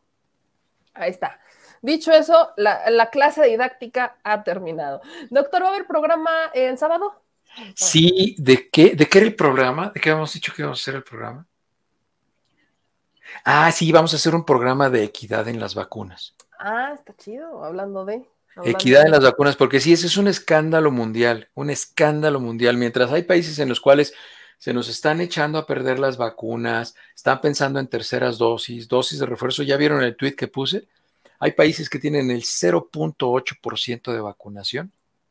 Y es por eso que hay una inequidad en las vacunas y es por eso que hay un movimiento internacional ahorita y justamente los laboratorios justamente, vuelvo a traer a la mesa, los laboratorios que más están donando vacunas para países como los países africanos son los laboratorios de China. Entonces, vamos a aprender mucho de esta pandemia. En esta pandemia vamos a ver de verdad quiénes, quiénes son los buenos y, los buenos y de bondad, no que estén muy guapos, este, quiénes son los buenos y quiénes son los malos. Vamos a aprender mucho de eso. Muchos pues pericos se van a bajar del palo. Eso me gusta. Entonces, el sábado a las 7 en su canal. Muy bien, así es. No, sí, hasta las 7 el sábado. Sábado 7, el sábado a las 7 de la noche. Así es, hombre. Muchas gracias, Doc, que lo sigan en sus redes sociales, ya se la saben. Doctor Frisby, le agradezco muchísimo y bueno, estamos en contacto. Que estés mejor, meme, y ya saben, cualquier cosa que estoy a sus órdenes. Un saludo a todos, que tengan muy linda noche. Un saludo, Doc, un abrazo muy grande. Buenas noches. Pues ahí está, banda, ya se la saben, ya hasta pusimos mi ejemplo de diagnóstico, que no panda el cúnico, para que vean aquí hay para dar y regalar, para dar y regalar, como siempre lo digo. Y bueno, ya tenemos a la gente en espera porque aquí nos, como siempre, bueno, teníamos pendiente hablar de este, del tema de las dosis de refuerzo. Recuerden que si tienen dudas lo podemos volver a tocar, lo tocaremos con nuevas variantes, voy a decirle, el próximo martes con el doctor Frisby y el sábado a las 7 en su canal. Síganlo en sus redes sociales como HL Frisby. Bueno, vamos a entrarle, voy a regresar con el tema de Alfaro brevemente para después vamos a saltar de Jalisco a Tamaulipas y de luego a Jalisco. Le voy a decir por qué y tiene mucho que ver el tema. Así que, bueno, ahorita se nos desconectó este el tema de, de, Jalisco, pero pues si no, en lo que se conecta, vámonos a Tamaulipas y después metemos Jalisco y Jalisco. Así que, este, como dice mi querida Marta Olivia, sigue la música más triste de violines norteños. Este, con ustedes su gustada o no tan gustada sección, me dueles muchísimo, bendito Tamaulipas, con mi querida Marta Olivia, y es que hoy, híjole, sale la lista de quiénes son los suspirantes a gobernar y por aquí sale la lista de los suspirantes y por aquí también sale, pues uno de los suspirantes anda metido en malos pasos. Así que vámonos de Bolón Pimpón a Tamaulipas para de ahí irnos a Jalisco. Mi querida Marta, ¿cómo estás? Muy buenas noches. ¿Qué tal, Meme? Buenas noches. Pues este sí, sigue la música más triste de violines norteños, que serían violines huastecos o sería farafara para acá. Pues ahí está la lista. Te mandamos hace unos minutitos la lista también de los candidatos de Morena, que son los siete que van a la encuesta. Y pues empecemos con el diagnóstico de estos siete. No, que hay diagnóstico padre, la voy a compartir, la voy a compartir. Ya al final del programa me voy a, me voy a meter con, el, con, con la lista que tenemos de todos, de todos, de todos. Pero ahorita vamos a estacionarnos en esto. Aquí están los suspirantes, ¿no? Así es. Mira, Primero, este, eh, eh, ahora sí que a grandes rasgos, los que están ahí, para empezar, no hubo equidad, hay solo dos mujeres de, este, de siete aspirantes, dos mujeres, o hace unos momentos me, me decían en mi programa, oye, tienes que apoyar a las mujeres, ¿dónde está tu sororidad? Ay, perdón, con todo respeto, a mí las dos señoras, ninguna de las dos me representa. Además de que tengo que aclarar, yo no pertenezco a Morena, soy periodista. Entonces, eh, tengo mis preferencias, pero esas van a ser cuando ya determine Morena, voy a, voy a comentar quién era y por qué, ¿no? Y cuál es el argumento. Pero de aquí los que están, mira, son eh, la equidad de género afuera. Solamente dos son López Obradoristas, que son Rodolfo González Valderrama, el de en medio, que es el superdelegado desde el primero de octubre, y Héctor Martín Garza González, abajo. Ese Héctor Martín Garza González ya fue candidato de Morena en 2016, le fue bastante mal. Entonces, este, pero ah, son los que han seguido al presidente Andrés Manuel López Obrador de siempre. Y bueno, eh, ¿quiénes son eh, el resto? Américo Villarreal Anaya es el senador de la República, que por cierto acaba de emitir un comunicado de nuevo del tema de salud. Eh, em, él, fue funcionario, es hijo del exgobernador Américo Villarreal Guerra y él fue este, pues funcionario toda su vida en temas de salud del PRI con Tomás Yarrington, con este, eh, Eugenio Hernández, con Egidio Torrecantú. Es decir, él ha estado en el PRI hasta el 2018 que se sale para ser candidato al Senado. Entonces se le identifica más como priista Américo Villarreal. Después, bueno, está Rodolfo González Valderrama, quien era director de RTC y ahorita es el superdelegado. Eh, está Maki Ortiz, eh, panista de toda la vida, comadre de Felipe Calderón y de Margarita Zavala, este, ex subsecretaria de salud con, eh, con Fox por el PAN. También ha sido diputada federal por el PAN, alcaldesa por el PAN en dos ocasiones y bueno, la expulsaron recientemente por haber felicitado a su hijo, quien es el alcalde de Morena allá en Reynosa. Entonces, ella es Maqui Ortiz, el PAN, digámoslo así. José Ramón Gómez Leal, abajo, es el, eh, el ex superdelegado, cuñado de Francisco García Cabeza de Vaca, este, quien construyó una estructura a su beneficio, no a beneficio de la cuarta T, este, sobre todo él hizo correr la versión con un ejército de una estructura tanto en tierra como en redes sociales de que las vacunas de, por, ejemplo, las vacunas contra el COVID-19 habían llegado a Tamaulipas por obra y gracia de él, no del gobierno de México, no del presidente Andrés Manuel López Obrador, no, de nadie, de él. Entonces, expanista también, luego también fue candidato independiente, nunca ha ganado una elección directa este, como diputado local fue del PAN cuando su cuñado lo empujó. Eh, seguimos luego con Olga Sosa. Ella fue este, diputada local por el PRI, luego diputada federal por Encuentro Social y luego brincó a Morena siendo candidata a la alcaldía de Tampico en pasado, el pasado junio y perdió. Este, eh, posteriormente sigue Adriano Ceguera, quien es el eh, alcalde de Madero recién reelecto, este, muy cercano a Francisco García Cabeza de Vaca en los últimos años.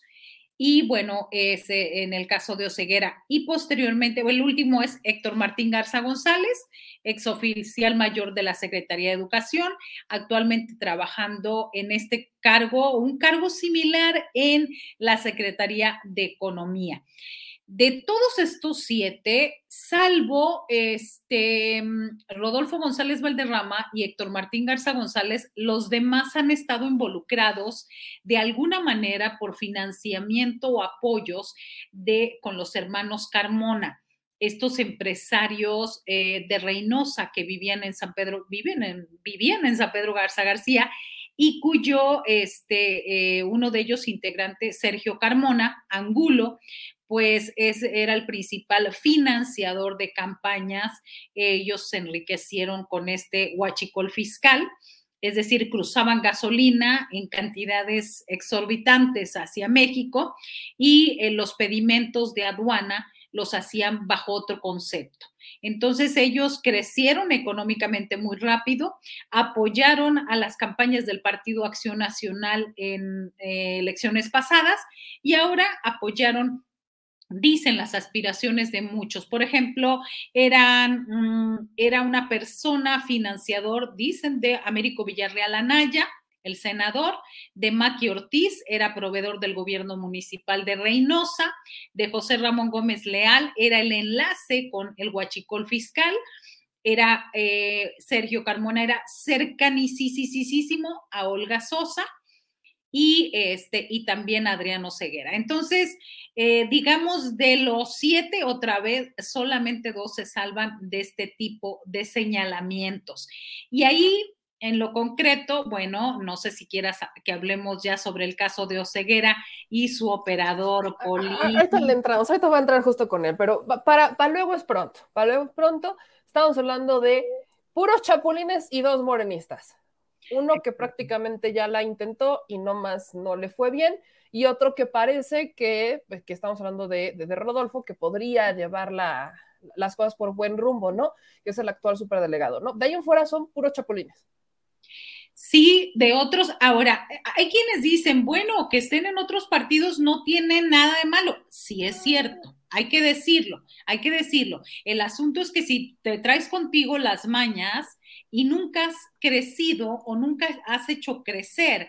En el caso, por ejemplo, de las eh, dos mujeres, a ver, no porque sean mujeres, yo tengo que apoyarlas como periodista, como si yo estuviera en Morena, porque ¿Por qué los tengo que apoyar si su ejemplo de vida en la función pública no ha sido con un lenguaje inclusivo, de equidad, de impulsar a jóvenes, a mujeres?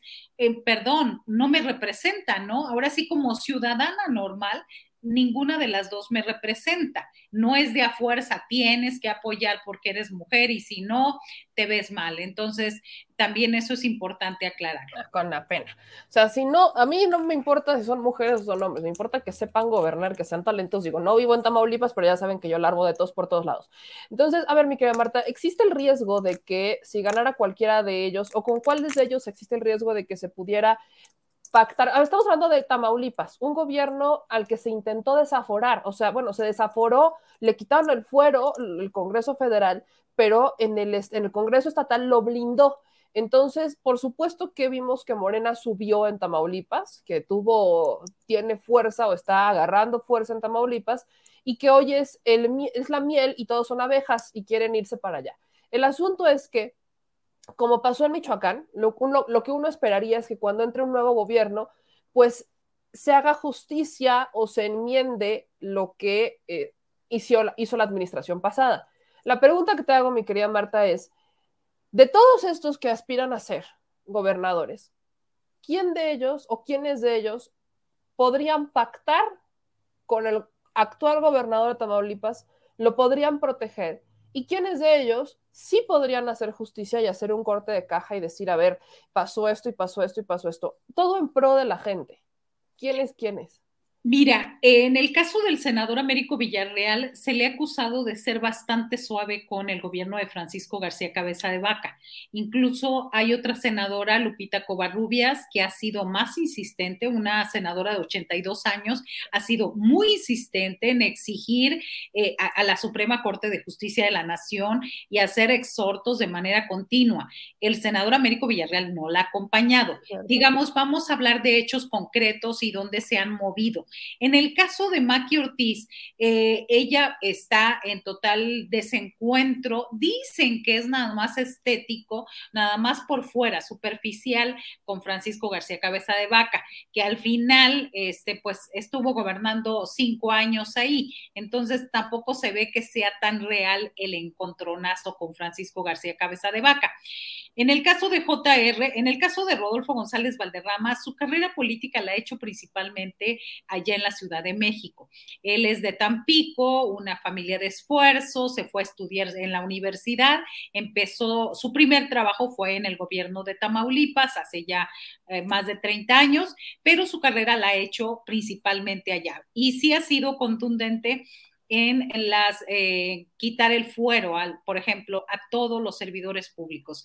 Eh, directamente lo ha dicho eh, contra García Cabeza de Vaca. En el caso de José Ramón Gómez Leal, pues es inevitable en las en los fiestas, en los cumpleaños, y dicen que en las pachangas se, se encuentra a su cuñado Francisco N. ¿Por qué? Pues porque tiene a una hermana que quiere mucho y que pues ahí están en la familia. Yo no creo que José Ramón Gómez Leal, que dicen que operó a favor del PAN en la elección del 6 de junio, pudiera cuestionar a Francisco N. En el caso de Olga Sosa, no le conozco un posicionamiento claro o directo. Ella me parece que se acomoda más allá a las circunstancias y a los partidos en los que está. Obviamente, Adriano Ceguera, el alcalde de Madero, nunca lo impugnaría. ¿Por qué? pues porque hicieron las paces después de encontronazos como él es de Morena y el, el, pan de Francisco García Cabeza de Vaca, este, hicieron las paces y jamás lo impugnaría. Eh, tal vez Héctor Martín Garza González, aunque no ha tenido declaraciones fuertes porque él ha estado como funcionario en la Ciudad de México y solamente viene en fin de semana a hacer campaña o a conocer o a ver a la gente, pero no ha tenido una posición fuerte. No me atrevería yo a decir que no sé, eh, es, él es cuartate, eh, sí sería, pero tampoco podría decir yo ha hecho estas declaraciones abiertas. Entonces, me parece que ese, ese es el diagnóstico en ese sentido. Este, muy pocos, al final de cuentas, eh, son poquísimos, puede haber 10, 38 fueron los que se registraron. Sin embargo, los que tengan, digamos, eh, eh, hay quienes dicen, es que nada más hay dos ahí. Las encuestas, también hay que decirlo, las encuestas marcan como favoritos a esos tres que, eh, que están arriba, a, Rodolfo González Valderrama, a Maki Ortiz y a Américo Villarreal Anaya. Entonces, eh, ahorita Morena en el estado, de acuerdo a todas las encuestas que se han hecho, va de 2 a 1 a favor de Morena.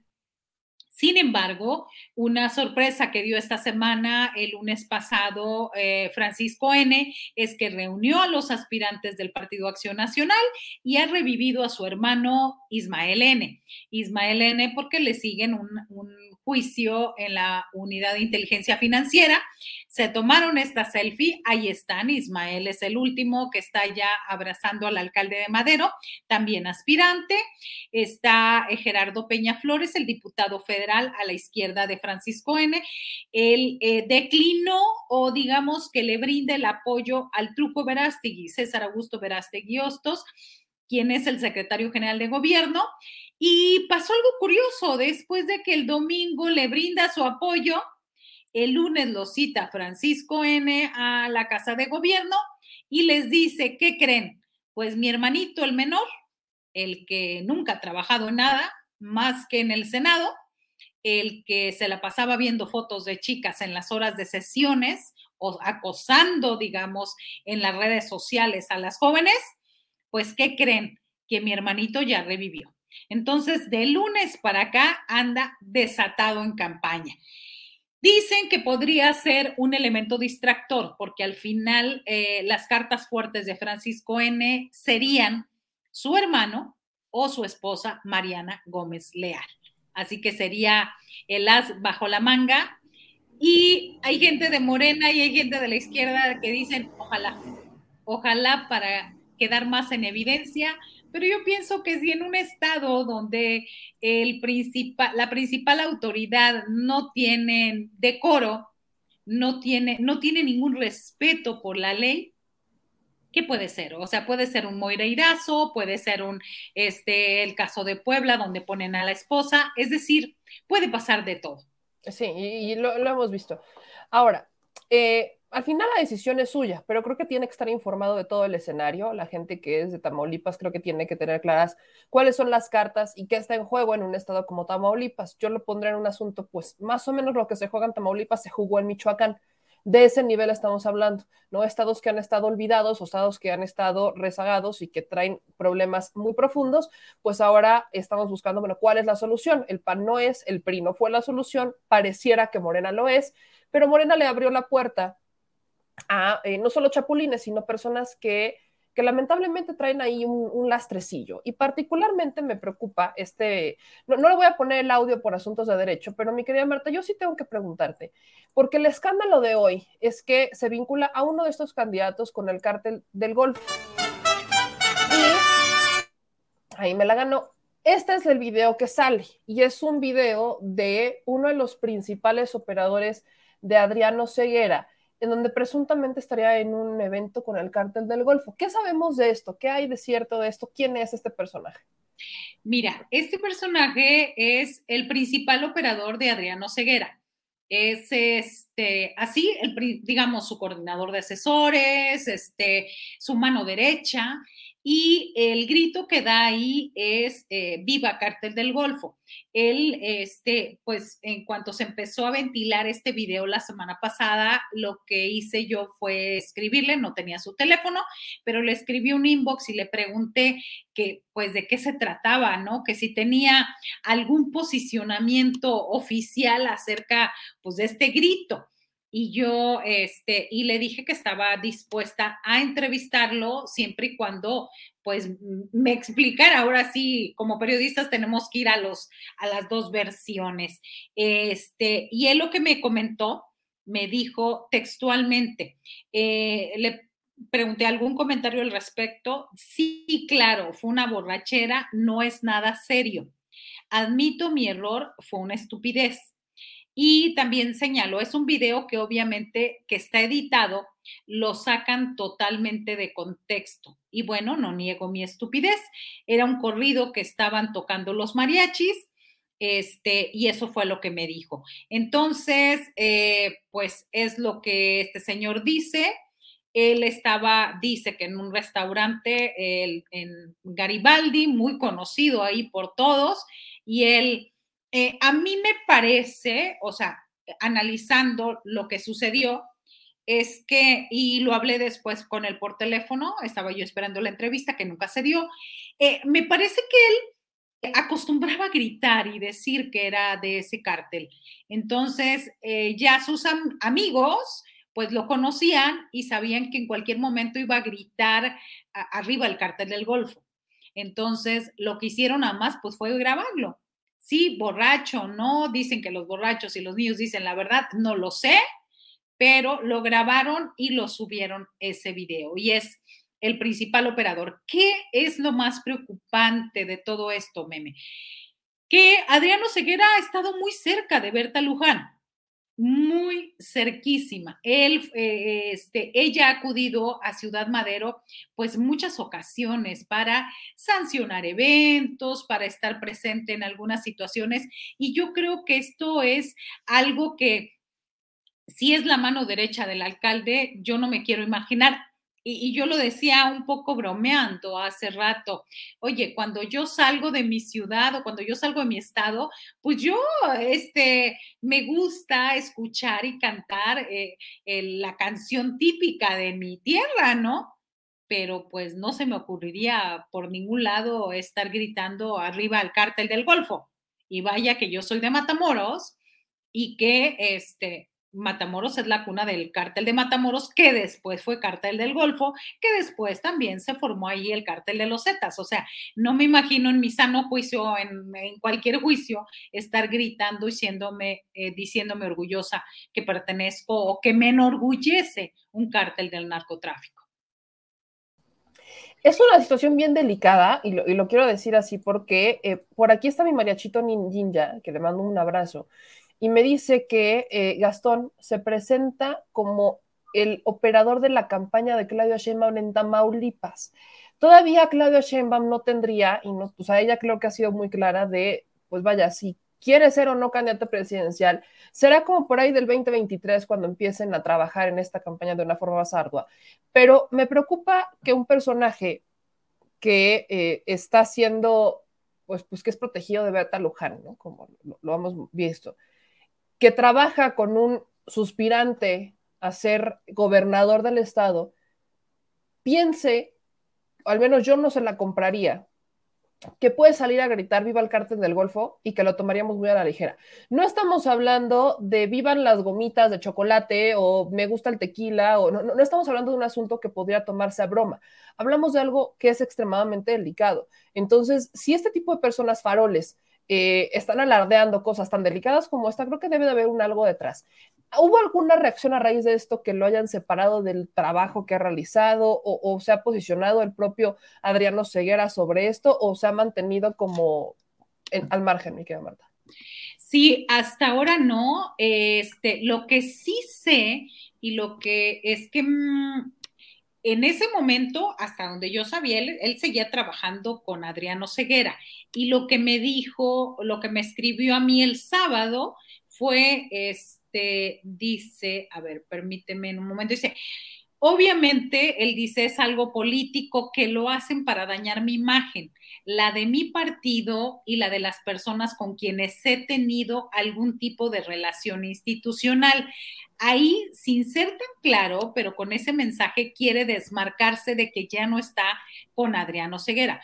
Obviamente, tengo entendido que a partir de que se empezó a filtrar esto entre miércoles y jueves, este, jueves y viernes, perdón, entre jueves y viernes fue retirado de inmediato. Él todavía es el enlace. Eh, en el Congreso del Estado. Hay que decir que cinco diputados del sur de la entidad, bueno, cuatro del sur y una de la frontera, son la corriente financiada por Adriano Ceguera y que está actuando y que ha, estado actuando en contra de este, los intereses de Morena. Rápidamente se los comento porque no había estado acá contigo. Eh, la semana pasada este, estuvieron, se ausentaron, se empacharon cinco diputados. Se empacharon, fueron a cenar juntos y no acudieron para que eh, boicotear una votación de Morena. ¿La votación de qué? de que este, se aplazara, se suspendiera el reemplacamiento.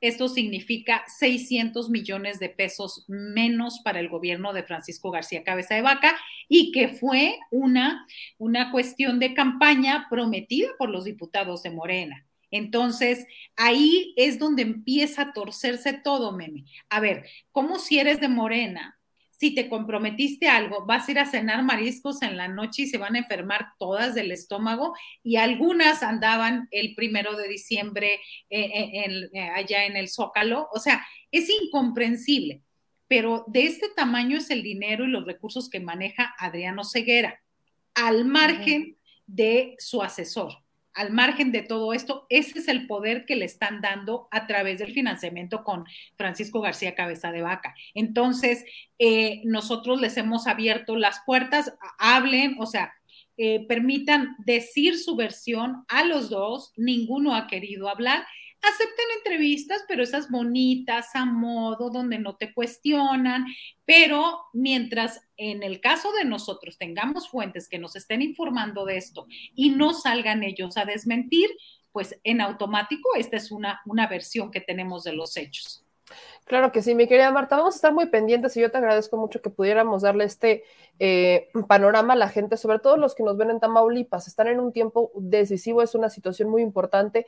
No se lo tomen a la ligera y tampoco crean que todo el que se viste de morena es la esperanza de México. Se los hemos dicho en más de una ocasión, es una frase que yo personalmente dije en Puebla y la seguiré diciendo. No todo el que se viste de morena es la esperanza de México, así que vamos a seguir haciendo, creo que cada vez más vamos a tomarnos eh, estas, eh, al menos una vez a la semana, un segmentito contigo, mi querida Marta, para hablar sobre lo que está pasando en Tamaulipas y que la gente se vaya informando.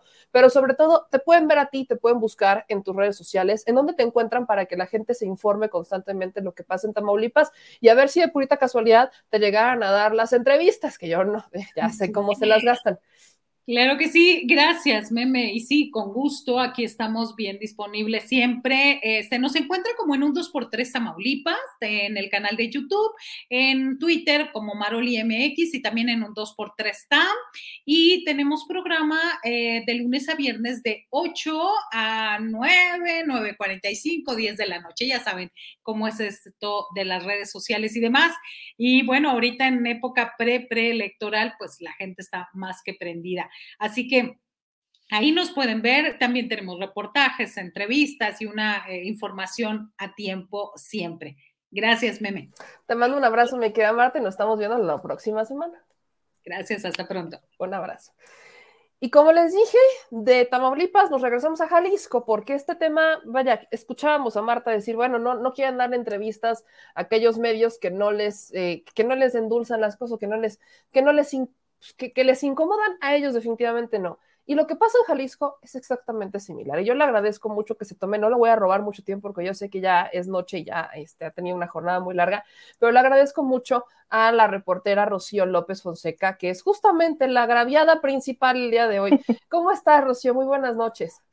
Gracias, gracias. Eh, ¿Cómo están? Muy buenas noches. Pues eh, sí, ha sido una jornada muy larga, ha sido una, cuestión muy, muy, muy larga, eh, un día mm, complicado, pero a la vez muy padre porque mm, también el gremio pues se ha unido, ¿no?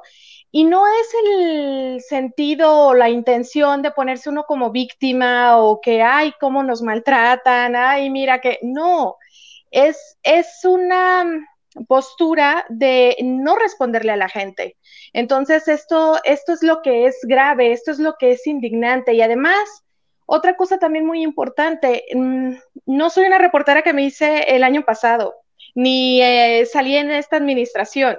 O sea, soy una reportera que tengo 19 años en la fuente de salud, tengo 21 años en los medios de comunicación, eh, en la calle básicamente reporteando cosas de salud. Tengo un diplomado de periodismo en salud pública por la Universidad de Guadalajara. Tengo un montón de talleres de, salud. Entonces, no soy una, una reportera inventada ni salida de ayer. Eh, siempre hemos preguntado eh, cosas incómodas, siempre hemos preguntado em, en momentos em, eh, que nada tiene que ver, ¿no? O sea, por ejemplo, en un evento, en una inauguración como hoy, de un laboratorio estatal, eh, estaba, este laboratorio estatal está al lado del hospital Soquipan, en donde varios trabajadores, pues ya me conocen, insisto, 20 años en esto, y pues acudieron a mí diciendo, eh, dándome a conocer pues todos estos reportes, ¿no? De que hacía falta tales medicamentos, de que hacía falta eh, pues diferentes insumos, agua caliente, por ejemplo, para el hospital, para poder bañar a los bebés, que era prácticamente la pregunta que le estaba haciendo al secretario de salud. Sin embargo, bueno, pues el gobernador dijo, ¿sabes qué? No, no vamos a responder eh, preguntas a quienes vienen a reventar nuestra, eh, eh, en nuestros eventos. Una cosa de verdad eh, me sorprendió mucho, me sorprendió mucho, digo, el gobernador del estado ha sido un político de toda la vida, conoce mi trabajo, él fue diputado, él fue, él fue em, candidato dos veces a, a la gobernatura, ganó en la segunda ocasión, en fin, yo no, no sé, o sea, no sé por qué la respuesta, no sé por qué la forma, eh, que, insisto, no es en el plan de, ay, somos las víctimas y nos maltratan. No, es la gente, o sea, se le estaba preguntando algo netamente em, para la gente, algo que estábamos en el lugar, además no le estaba preguntando ni sobre su consulta de pacto fiscal, ni sobre otro tema, era de salud. Incluso primero me le acerqué a él Primero le pregunté, gobernador, ¿puedo entrevistarlo? ¿Puedo preguntarle? Mira, quiero preguntarle, mejor dicho, así fue como lo abordé. Quiero preguntarle eh, sobre eh, el hospital Soquipan. Y dijo, no, ya esta semana he hablado mucho, entonces ahí tienen al secretario. Y bueno, pues eh, me giré hacia el secretario y empecé a hacer la pregunta, ¿no? Entonces fue cuando se molestó y así como están viendo en el video, se lo llevó prácticamente a las camionetas donde estaban ya para irse eh, siguió insistiendo en que no, no era posible que, acudiera eh, o que estuviera acudiendo a estos eventos y que estuviera gente que viniera a reventarle eh, en los eventos cuando somos reporteros, somos periodistas que siempre, siempre, siempre hemos hecho ese tipo de preguntas. Entonces, ha sido como muy abrumador. pues esta situación, estoy yo sorprendida, la verdad, insisto, eh, yo he estado en los medios 20 mm, años, ya casi 21, entonces sí, estoy, estoy sorprendida. El caso es de que eh, el gremio eh, afortunadamente se han unido eh, muchos compañeros, no solo de mi casa, no solo de Canal 44, sino de, muchos otros medios de comunicación, eh, tanto oficiales como no oficiales, de las redes sociales y demás, así como ustedes que me están dando esta, esta oportunidad de poder hablar, de poder platicar. Mm, se han unido, incluso ya ha sido una foto de perfil que por ahí está circulando ya en redes sociales de que pues em, la prensa pregunta no para incomodar, no para molestar, pregunta para informar. La prensa eso es lo que somos, entonces mm, nos debemos a la gente. Yo de verdad, es lo que decía en mi tweet y que hace un rato lo ponían, em, la verdad es que yo me debo a la gente, o sea, yo agradezco a la audiencia, quienes me leen, quienes me oyen, quienes me ven, porque yo también tengo redes sociales, tengo un canal de YouTube, tengo eh, Instagram, Twitter y me encuentran como Pregúntale a Rox. Y eh, en esos, pues yo informo, justamente mi fuente ha sido salud. Eh, tuve un premio nacional de periodismo en salud por un programa, por una, un reportaje sobre obesidad infantil. Entonces, no soy una persona, una periodista que acaba de salir, ¿no? Entonces esto sí, sí nos, eh, sí nos eh, preocupa. Eh, no es la primera vez que sucede esto, por eso el gremio se ha unido aquí en Jalisco y, están, eh, todos los eh, periodistas están poniendo sus fotografías en estas plantillas en las que eh, se están pidiendo o se está diciendo, pues, Jalisco libre, ¿no? O sea, necesitamos también que los funcionarios respondan a las preguntas que no son para nosotros, insisto, no es para que nos den cuentas a nosotros como medios de comunicación o como periodistas, sino pues a la gente, ¿no? Entonces, sí es eh, sobre todo eso y como yo lo decía también en mi tweet, siempre me quedo callada eh, cuando hay una situación como esta, yo me acuerdo mucho y lo comentaba en mis redes sociales también, que eh, una vez también con un ex secretario de salud hace algunos años, en el 2009, cuando estaba un doctor que es Alfonso Gutiérrez Carranza, él increpaba, él maltrataba así literal a los medios de comunicación, nos, nos ignoraba, a mí me ignoró muchas veces en ruedas de prensa, me sujetaba del brazo con fuerza y me decía, eh, eh, otra pregunta, o sea, mm, siempre hemos sufrido este tipo de cosas eh, y no estamos ahí mencionándolas ni para ponernos, insisto, como víctimas, no, sino que mm, es momento de que, de que hablemos, de que nos dé nuestro lugar. Yo no soy, como yo también lo decía ahí, a mí nadie me manda a preguntar nada, absolutamente nada. Yo pregunto cuándo quiero, cómo quiero y en dónde quiero. Entonces, porque ese es mi trabajo. Para eso la gente, y por eso la gente me escucha y por eso la gente me atiende, ¿no? Entonces, y me sigue. Entonces, sí, ha sido un día muy, muy abrumador en todos los sentidos y sobre todo eh, agradecida con el apoyo de, todos, todos, todos mis amigos, eh, amigas que eh, en los medios de comunicación me han acompañado y me ha, durante todo este día mensajes de em, estamos contigo, de lo que necesites, de firmar algunos exhortos, en fin, estoy muy agradecida, muy agradecida con el medio de verdad, porque se han portado pues a la altura, ¿no? Y, nos estamos justamente uniendo después de, pues siempre, ¿no? Que hasta, no sé, en, algunos, en algunos estados también se ha presentado esta situación, ¿no? Se presenta esta situación en la que eh, la gente o, los, los em, funcionarios nos maltratan, nos callan, nos ignoran, eh, etcétera, ¿no? Y a veces, pues, quedan en chacoteo, ¿no? Entre los reporteros, ay, mira, ya lo hiciste enojar, ay, este, te hubieras esperado, ¿no? Etcétera. Pero la verdad es que, pues, ya no debemos de, minimizar estas, estas cuestiones porque pues es nuestro trabajo, es, es lo, que, lo que estamos acostumbrados a hacer, eh, él mismo, el mismo gobernador, citaba mis, mis notas periodísticas cuando él era oposición, cuando él no era, eh, eh, no, no estaba en el gobierno, citaba mi información y decía, bueno, en tal medio salió esto y eran mis notas y las notas de, de otras reporteras que de hecho nos decíamos así, las saludables, ¿no? Porque, por ejemplo, en el 2009, cuando fue toda esta pandemia, epidemia, mejor dicho, de influenza, eh, todos estos cierres, y aquí en Jalisco tuvimos influenza, tuvimos dengue, eh, bueno, era una locura. Y en ese tiempo justamente fue cuando estaba este exsecretario que, que nos maltrató tanto y que nos eh, intentó callar tanto, pero pues la verdad es que al final, después del trabajo de calle, de, las denuncias de los periodistas, es que, por ejemplo, quitaron a ese,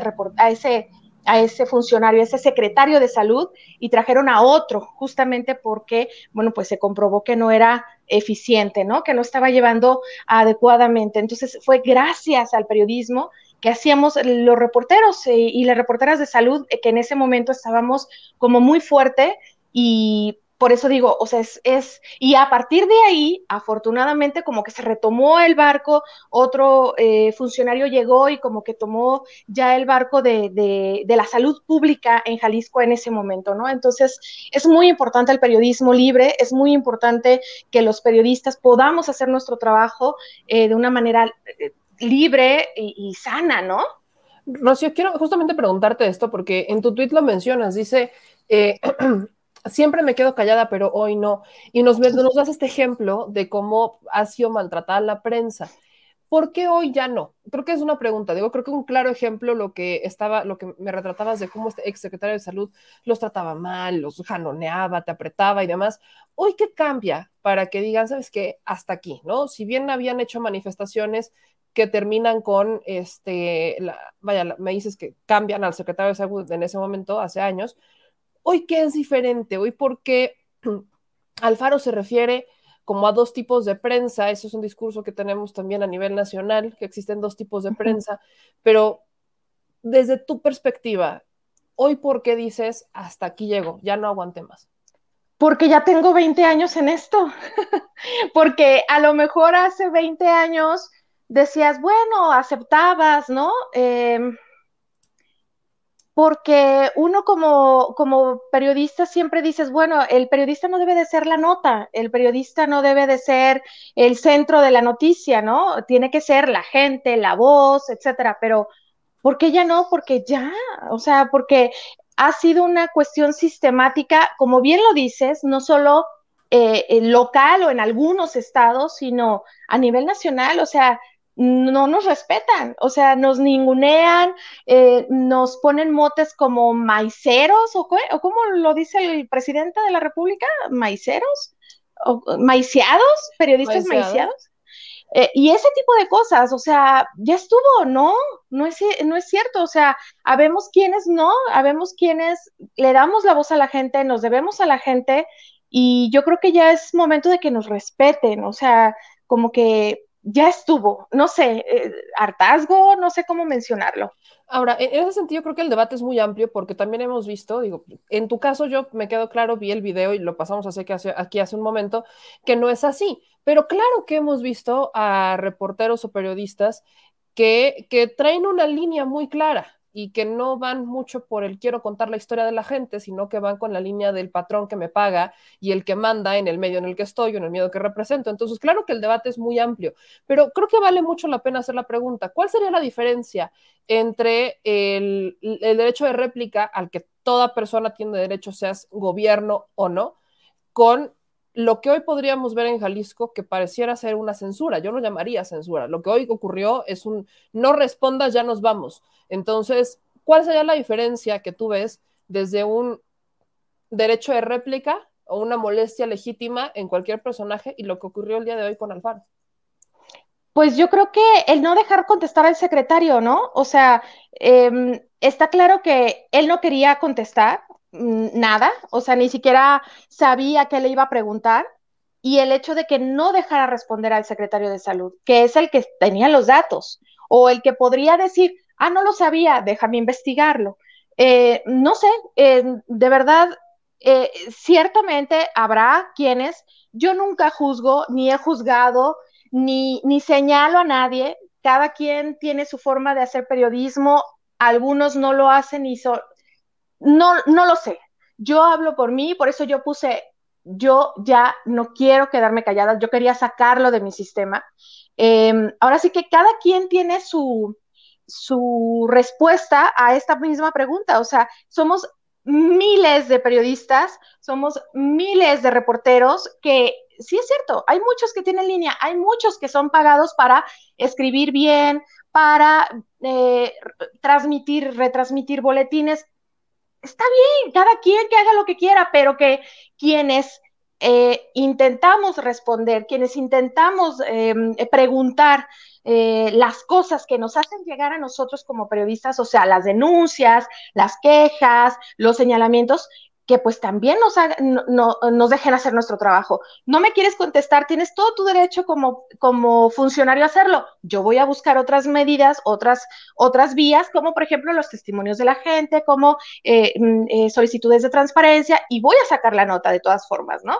O sea, ya ahí es cuando ya se ve al periodista eh, que de veras quiere pues seguir la línea que, que, que, cada quien tiene. O sea, yo por eso digo, yo ya estoy a una altura de la vida que yo ya no juzgo a nadie, yo ya, ya he pasado por esto durante 20 años y ya lo que quiero es em, servir y que me dejen ayudar a servir a la gente, ¿no? Y, ayudarle a la gente. Si con mi información la oriento perfecto, si la educo perfecto, si la informo perfecto, eh, si logro mejorar su condición de vida.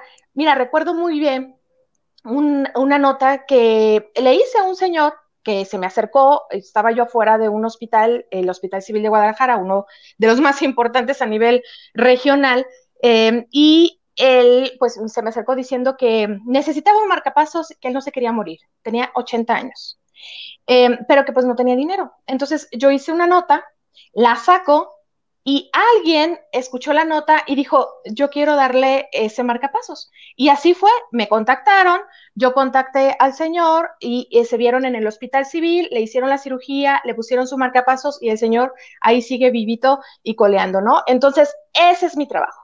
Lo demás, la política, que, que, que, si, que si tú, que... No, no, no, no, no. O sea, a mí déjame hacer mi trabajo. Yo quiero servir a la gente de esta forma. Eh, ah, voy a un, eh, como el Soquipan, no hay agua para bañar a los bebés. Y las enfermeras están llevando resistencias para poder bañar a los bebés, resistencias para calentar el agua. Bueno, eso lo tenía que denunciar, eso lo tenía que decir. El secretario debía de haberme eh, respondido, ¿no? Entonces, sí es, em, es, es, un debate, como bien lo mencionas, pero aquí decir eh, es que el otro es malo porque hace esto, el otro dice esto, entonces es vendido. Tú haz tu trabajo, tú marca tu diferencia y basta, ¿no? O sea, como que ya dejemos de estar diciendo, ay, yo soy el bueno y tú el malo, tú el malo y yo el bueno. O sea, ya, ¿no? Es, es como una parte eh, que yo creo que ahí es cuando, lo, eh, cuando el gremio tendríamos y tenemos que unirnos, justamente ahí de decir, a ver, vamos a hacer lo mejor posible para la gente, vamos a contar las mejores historias para, que, para mejorarle la vida a la gente. Para mí, el periodismo es servicio. Y yo siempre lo he visto así. Ahora, Rocío, y con esto, y te agradezco mucho el tiempo que nos has dedicado, yo sé que ya, ya es tarde. te has dedicado mucho tiempo al tema de salud.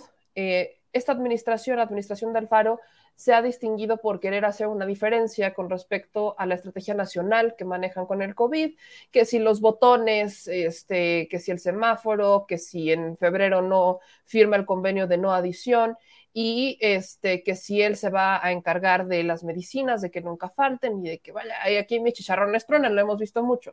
Y una de las preguntas que mencionabas es, bueno, faltan también medicinas. ¿Cómo harías esta evaluación desde lo que tú sabes, desde tu trinchera, desde que reportas estas historias sobre la estrategia que ha implementado Enrique Alfaro, el gobernador de Jalisco, en el sector salud? ¿Lo ha hecho, la gente lo ha percibido bien? ¿Cómo lo has, cómo ponerle este panorama a la gente sobre el sector salud y la situación de salud desde otra perspectiva que no se la dé? Mm, ha sido muy compleja. Eh, hay, lo que pasa es que en este momento todos los, los eh, derechohabientes, por ejemplo, del IMSS, del ISTE y del mentado INSABI, que todavía no sabemos cómo, cómo funciona o cómo sí dicen que funciona, pero a la vez no está, como dices tú, eh, agregado el gobierno de Jalisco porque no firmó.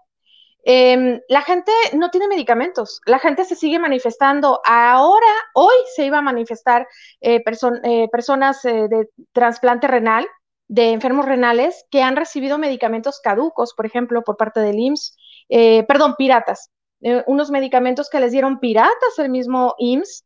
Em, ellos lo denunciaron en una manifestación. O sea, eh, vemos Nariz Roja es una asociación civil que apoya a niños con cáncer y ellos eh, han batallado mucho para conseguir recursos. El Canelo cada rato aporta recursos a esta asociación civil para apoyar, para comprar medicamentos para personas con cáncer, niños y mujeres con cáncer. Entonces, eh, la situación en Jalisco es, es muy mala. Eh, en cuestión de salud, ha caído increíblemente el, el porcentaje, por ejemplo, de las recetas que se, que se surten, ¿no? Ha disminuido de una manera impresionante. El gobierno del estado, pues no, no, no, no lo acepta, o sea, dice que, que no, que, que, el porcentaje, no me acuerdo de cuánto era, decían 94%, una cosa así.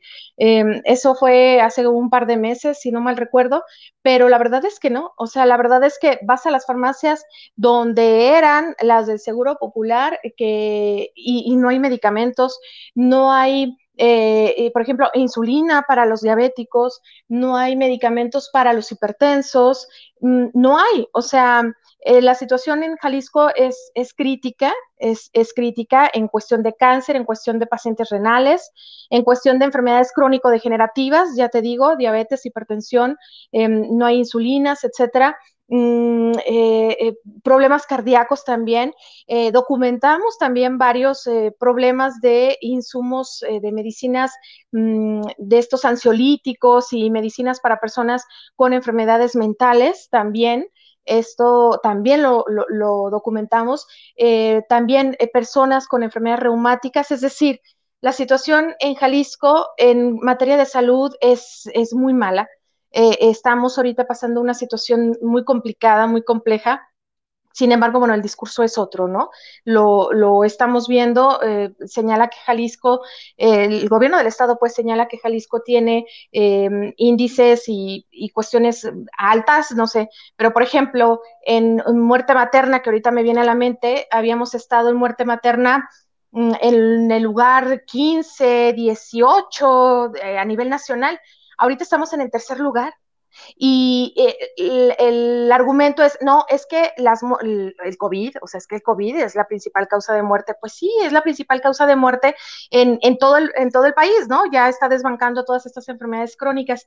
Sin embargo, se están muriendo, sí, por COVID, pero también se están muriendo por preeclampsias, por em, hemorragias, o sea, quiere decir que no hay medicamentos. Hoy también, otra de las cosas que yo le preguntaba al secretario, no hay, por ejemplo, este medicamento que se llama sulfactante, que es para los bebés recién nacidos em, eh, prematuros, para reforzar eh, su sistema, sus, sus pulmones, etcétera, pues no hay. Y esto es básico, esto es una cosa importantísima que deben de tener estos hospitales de segundo y tercer nivel y no lo tenemos. Eh, cuando se pregunta, ah, es que la federación no ha mandado, por ejemplo, vacunas. También en cuestión de vacunación sabemos que en el país estamos si antes México tenía el número de los primeros lugares a nivel internacional en, eh, en estos cuadros básicos de vacunas eh, aplicadas a niños, por ejemplo, ahorita estamos en de los peores lugares, o sea, porcentajes de cartillas de vacunación al 70%, eh, por ejemplo, de, de, sarampión, por ejemplo, de, de mm, ay, se me fue, eh, tosferina y tétanos, o sea, todo este tipo de, enfermedades que ya estaban casi erradicadas de nuestro país, de eh, difteria, están en riesgo de regresar porque tenemos un porcentaje de vacunación malísimo en todo el país. Pero aquí en Jalisco, cuando se pregunta esto, bueno, es que la federación ha mandado, ciertamente, la federación es la que toda la vida ha tenido esta encomienda de hacer esta, este envío de, de vacunas, por ejemplo, pero así de mal, así de mal estamos, eh, estamos en una situación muy compleja. Oye, Rocío, dos preguntas relacionadas justamente con el tema. Eh, el gobernador en febrero mencionaba que, iba, que había logrado defender la soberanía del Estado y firma el convenio de no adhesión al INSABI. Entonces se lava las manos y dice, yo no quiero adherirme al INSABI, nosotros vamos a manejar nuestra propia estrategia con nuestros propios recursos y vamos a tener una eh, colaboración con el gobierno federal. Esa es la primera resistencia que hace. Pero por el otro lado, hemos visto que también el gobernador ha estado beneficiando a un hospital privado en particular, si no estoy mal, Leñero, si no estoy mal, por ahí andaba el nombre, ha estado beneficiando hospitales privados por encima o con una cantidad importante versus el beneficio que haría falta en los hospitales públicos, en el faltante del sector público. ¿Consideras que le ha costado a Jalisco el que el gobernador dijera yo puedo solo, mi soberanía, la soberanía del Estado y mi estrategia va a funcionar mejor que la de todos los demás y que quisiera no adherirse al INSABI? Bueno, es que yo creo que no, no está completo este, este discurso, ¿eh? O sea, dice que no, no, no está la firma, sin embargo, sigue diciendo que están esperando, por ejemplo, que lleguen los recursos o que le van a pedir a la federación que mande eh, las medicinas, por ejemplo, de gastos catastróficos, que son estos de VIH, de cáncer, de, de todos estos medicamentos catastróficos, ¿no? Que sabemos que lo son. Entonces, mm, es como, como que no queda todavía claro, es lo que te digo. Ejemplo, vas a hospitales, vas al hospital Soquipan, que es el, ese hospital, el Hospital General de Occidente, es un hospital que depende de la Secretaría de Salud del Estado y vas y, te, y dices, bueno, pues a ver, ¿usted tiene Insabi? Ah, bueno, entonces, este, cuando son de segundo nivel, porque se supone que en primer nivel no te preguntan si tienes Insabi o no, pero en el segundo nivel sí te piden que vayas y, vayas a Insabi para que en el Insabi te, mm, te autorice eh, si no pagas o, qué o qué pagas. No sé si me explico. O sea, tipo como el seguro popular, como para que te autoricen tal eh, procedimiento y entonces así eh, ya te lo pueden hacer gratuitamente de alguna manera. O sea, está no sé si me explico, está muy rebuscado, o sea, y cuando tú le preguntas... Por un lado el gobernador dice, no, yo puedo solo, y por el otro lo dice, no, es que es el culpa del gobierno federal. Entonces al final, cuando tú vas como medio y le preguntas, bueno, ¿de quién es la culpa? Te calla y te dice, no te voy a responder, que es por eso la situación en la que estamos, ¿no? Sí, que es, que es esta situación en la que, eh, por ejemplo, él pues mm, no respondió. Este hospital que tú dices es un hospital que estaba prácticamente abandonado, era un hospital que era mm, de la universidad eh, privada de aquí de, Guadalajara. Eh, lo remodelaron, le hicieron algunas adecuaciones, lo equiparon, pero los insumos que le, que le metieron los repartieron a, los diferentes centros de salud, pero bueno, el hospital quedó para, para a, lo privado, pues, o sea, ya ahorita ya no está en manos o concesionado, digámoslo así, o prestado al gobierno del estado. De hecho, lo regresó casi en, ay, no me acuerdo, si en agosto o algo así. Lo regresaron, ya lo regresó el estado y ya todo el personal de ahí pues también lo distribuyó a algunos centros de salud, que eso también fue otro problema porque los había contratado el Estado y a la hora de que decían, bueno, eh, el gobernador había dicho, les vamos a apoyar, los vamos a, contratar y a ubicar en otros lugares porque hace falta personal, y a la hora de la hora, pues no los reubicaron a todos, ¿no? O los querían mandar a no sé dónde y pues obviamente ellos no querían porque pues ellos viven en la zona metropolitana. Claro. Pues Rocío, te agradezco mucho que nos pudieras contar justamente como el panorama, cómo está y tu experiencia sobre todo. Yo creo que, vaya, independientemente de la línea editorial que tenga cada quien, un gobierno está obligado a responder. Y si vas a hacer alguna respuesta, pues vaya, yo lo, yo lo digo, yo lo veo en las mañaneras, al presidente podrá no gustarle lo que le preguntan, pero responde. Nunca le ha dicho a nadie, no me preguntes o cállate, o hoy no te voy a contestar, cosa que hoy sí pasó en Jalisco. Entonces, vaya, creo que es la obligación del gobernante es su obligación y hoy vimos un acto de censura importante. Bueno, y, también ya viste que también pasó eh, lo mismo, el, presidente dijo, nadie de Jalisco va a hablar cuando vino aquí a Jalisco. Eso, eso es lo que justamente cuestiona, dije, le salvó el pellejo al faro, porque había gente que quería preguntar y en la mañanera del martes pues le, echó ahí una ayudadita al faro y ya vimos que se fue de vacaciones el gobernador, entonces, vaya, este, benditas vacaciones. ¿Tú sabes cuántas veces lleva yéndose vacaciones al faro? Porque esta es la tercera en el año. Ay, la verdad es que ni le llevo la cuenta. No, está cañón. Mi querida Rocío, te agradezco mucho y te mando un gran abrazo y bueno, toda la solidaridad con ustedes. Gracias. Buenas noches. Muy buenas noches. El tema es claro, amigos. El tema es muy claro, muy, muy claro.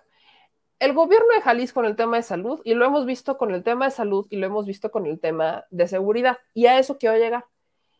Dice el gobierno que es que aquí mis chicharrones truenan y dice Alfaro en el tema de salud, pues es que la soberanía de Jalisco y yo voy a decidir qué hacer y yo voy a decidir la ruta que voy a tomar, bla, bla, bla.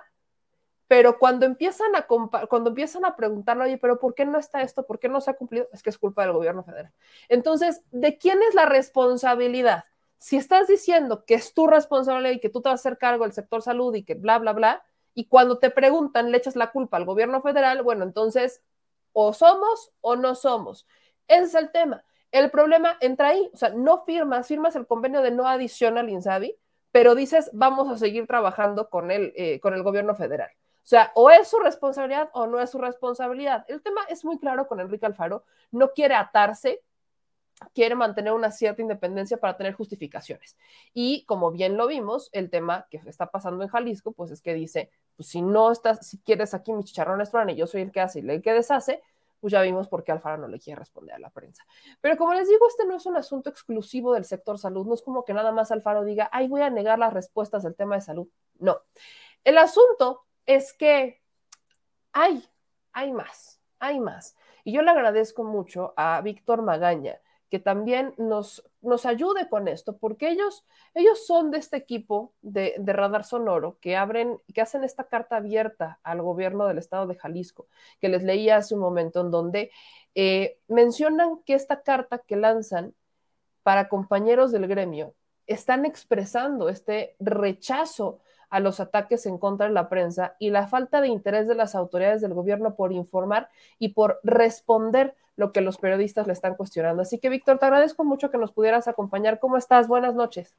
buenas noches a ti y a todo tu auditorio. Mira, estaba escuchando la entrevista con, con Rocío hace un momento. La verdad es que Rocío eh, siempre se ha caracterizado por ser una periodista muy especializada en el tema de salud, muy profesional y también muy amable, ¿sabes? Y en cuanto al tema del panorama general que muestra del gobierno actual, de, específicamente del, gobernador Enrique Alfaro, me parece que es amable todavía ella en cuanto a la forma de referirse al tema de la administración que estamos viviendo aquí en Jalisco y el tema del problemón en el que realmente nos encontramos. Eh, Enrique Alfaro, desde hace tres años que llegó al poder como gobernador, que ya, lo, ya lo tuvimos tres años también como alcalde de Guadalajara, que era más o menos similar el tema del esquema del intento de censura, la represión y la poca tolerancia hacia la libertad de prensa. Eh, en este caso, te puedo contar así rápidamente, el equipo de Radar Sonoro al que pertenecemos ahorita, que es un proyecto completamente independiente, bueno, pues somos despedidos eh, por presiones de censura de MBS Jalisco en febrero de este mismo año.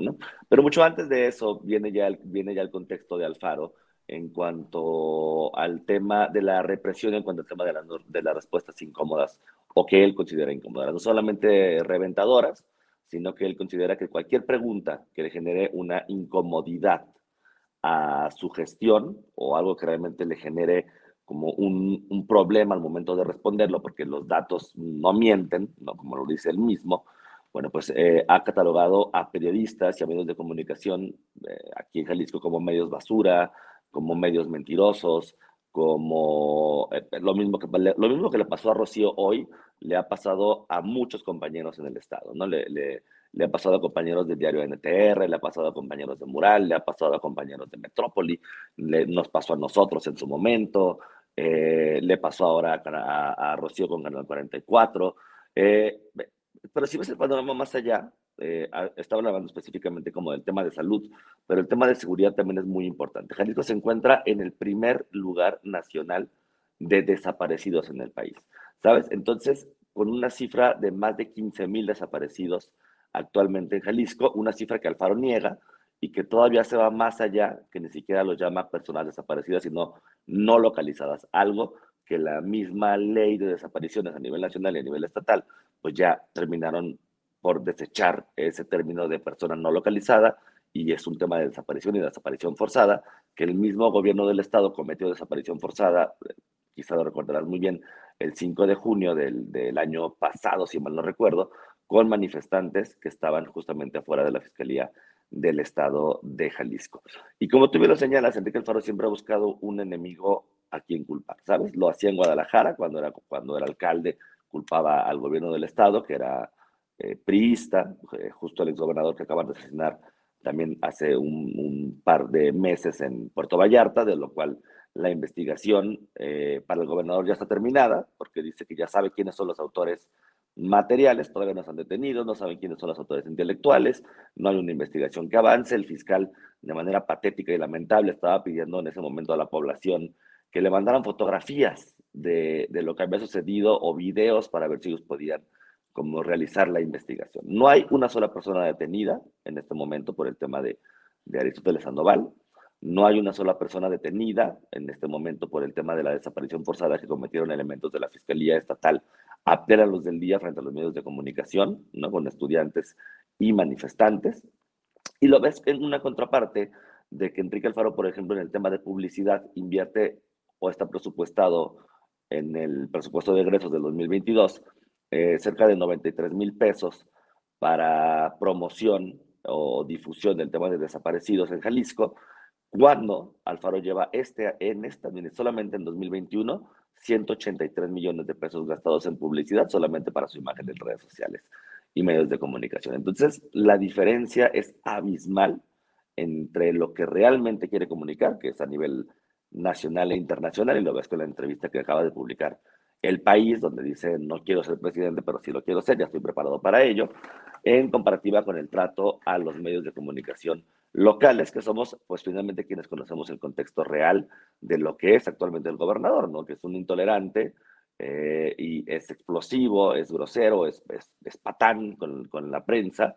Y pues justamente esta carta es parte de, de esa molestia. Es un asunto sistemático, como bien lo señalaba Rocío, pero no es un asunto sistemático como de que todo el tiempo esté el tema de censura. Vamos, el tema de censura en los medios de comunicación es el pan de cada día con lo que tenemos que vivir en el país, pero esta administración específicamente hablando, después de 15 años que yo tengo trabajando en medios de comunicación, tanto en Guadalajara como en, a nivel Centroamérica, la verdad es que nunca a mí me había tocado ver un nivel de censura tan impresionante o de represión de libertad de expresión o de prensa tan impresionante como lo es con la administración de Enrique Alfaro. No solamente es él, sino que como lo viste tú en el video el día de hoy, tampoco le permite a sus funcionarios responder.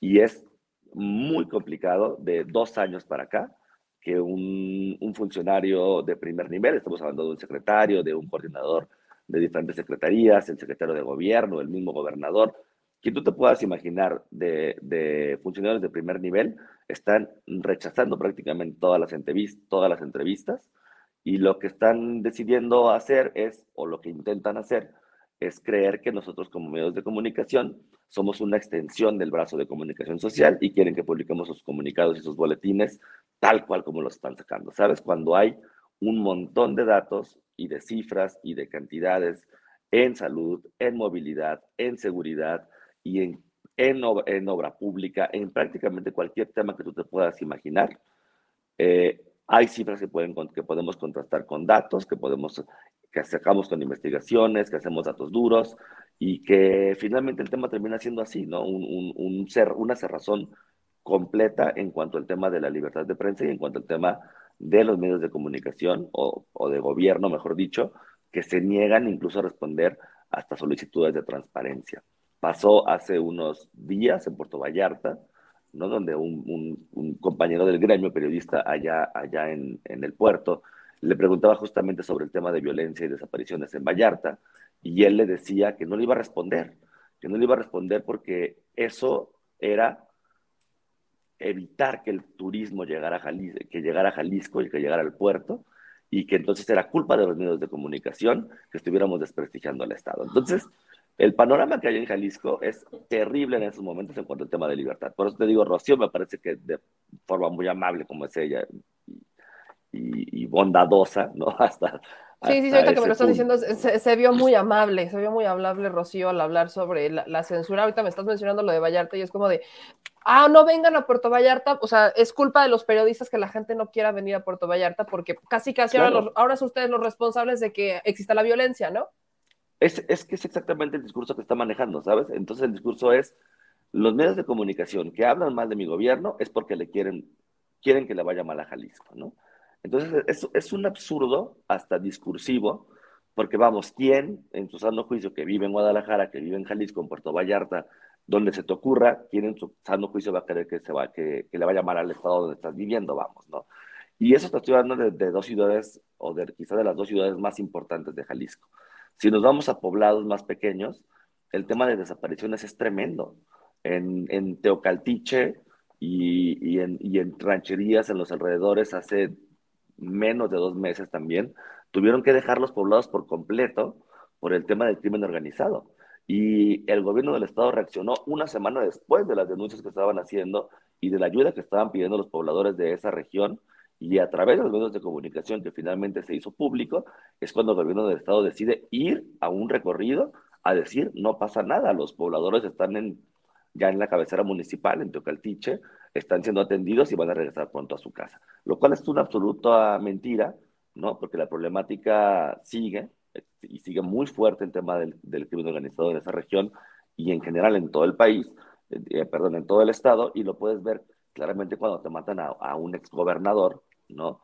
Eh, eh, en, en, pleno bar, en uno de los bares más importantes en ese momento en Puerto Vallarta, que estuvo, estuvo clausurado unos meses y ahorita ya es un negocio nuevo, son los mismos dueños y, y, no pasa absolutamente nada, pues, ¿no? Y el gobernador lo que quiere es, o lo que intenta, es levantar el tapete, barrer pues, todo abajo del mismo y decir, si no lo cuentan, pues no existe, ¿no? Entonces estamos muy bien en, en, todos los temas, cuando la realidad es que Jalisco está pasando por una crisis no solamente de, libertad de prensa, sino que está pasando por una crisis en, en prácticamente todos los ámbitos que te puedas imaginar. ¿Existe maquillaje de cifras? El gobernador el martes estaba el presidente y hablaba de que ha mejorado un poquito el asunto de seguridad, sí decía que esto todavía es preocupante y demás, pero eh, pues se mantenía como en un discurso optimista de vamos por el buen camino. ¿Y se ha maquillado cifras? ¿Lo han visto ustedes? Hay, hay muchísima, hay, hay muchísima, muchísima cifra negra en Jalisco. Justamente un, un informe de causa en común. Eh, el día de ayer publicaba que apenas el 1% de la población en Jalisco podía obtener justicia, ¿no? En esta administración. Eh, porque no hay personas detenidas, porque no, no hay investigaciones, porque no hay personal suficiente, porque tenemos una crisis forense, ¿no? Ya colapsado, también está el Instituto Jalisciense de Ciencias Forenses con la cantidad de cuerpos y de partes de cuerpos que, que se están dando. Eh, hace dos años, para que te des una idea, eh, un compañero y, yo hicimos un reportaje de una persona que encontraba a su hermano, ¿no? Eh, habían levantado a su hermano, como se dice en el argot eh, policiaco o en el argot callejero, de su casa y lo estuvieron buscando durante varios meses, cuando el cuerpo lo habían encontrado dos días después de la desaparición, de, de que lo habían levantado, eh, completamente en partes. Entonces al hermano lo que hacen después de la, la, la, historia es larguísima y es muy dolorosa, pero terminan entregándole un Frankenstein, un cuerpo armado de, de, diferentes partes humanas de otros cuerpos, ¿no? Imagínate la crisis en la que vivimos. Entonces, en ese momento, el secretario, el coordinador de seguridad en el estado de Jalisco, Macedonio Tamés Guajardo, que luego se fue becado a la Ciudad de México a, a cuidar la Casa Jalisco de allá y, y, y, ahora parece que dejó la administración, eh, no estoy muy seguro.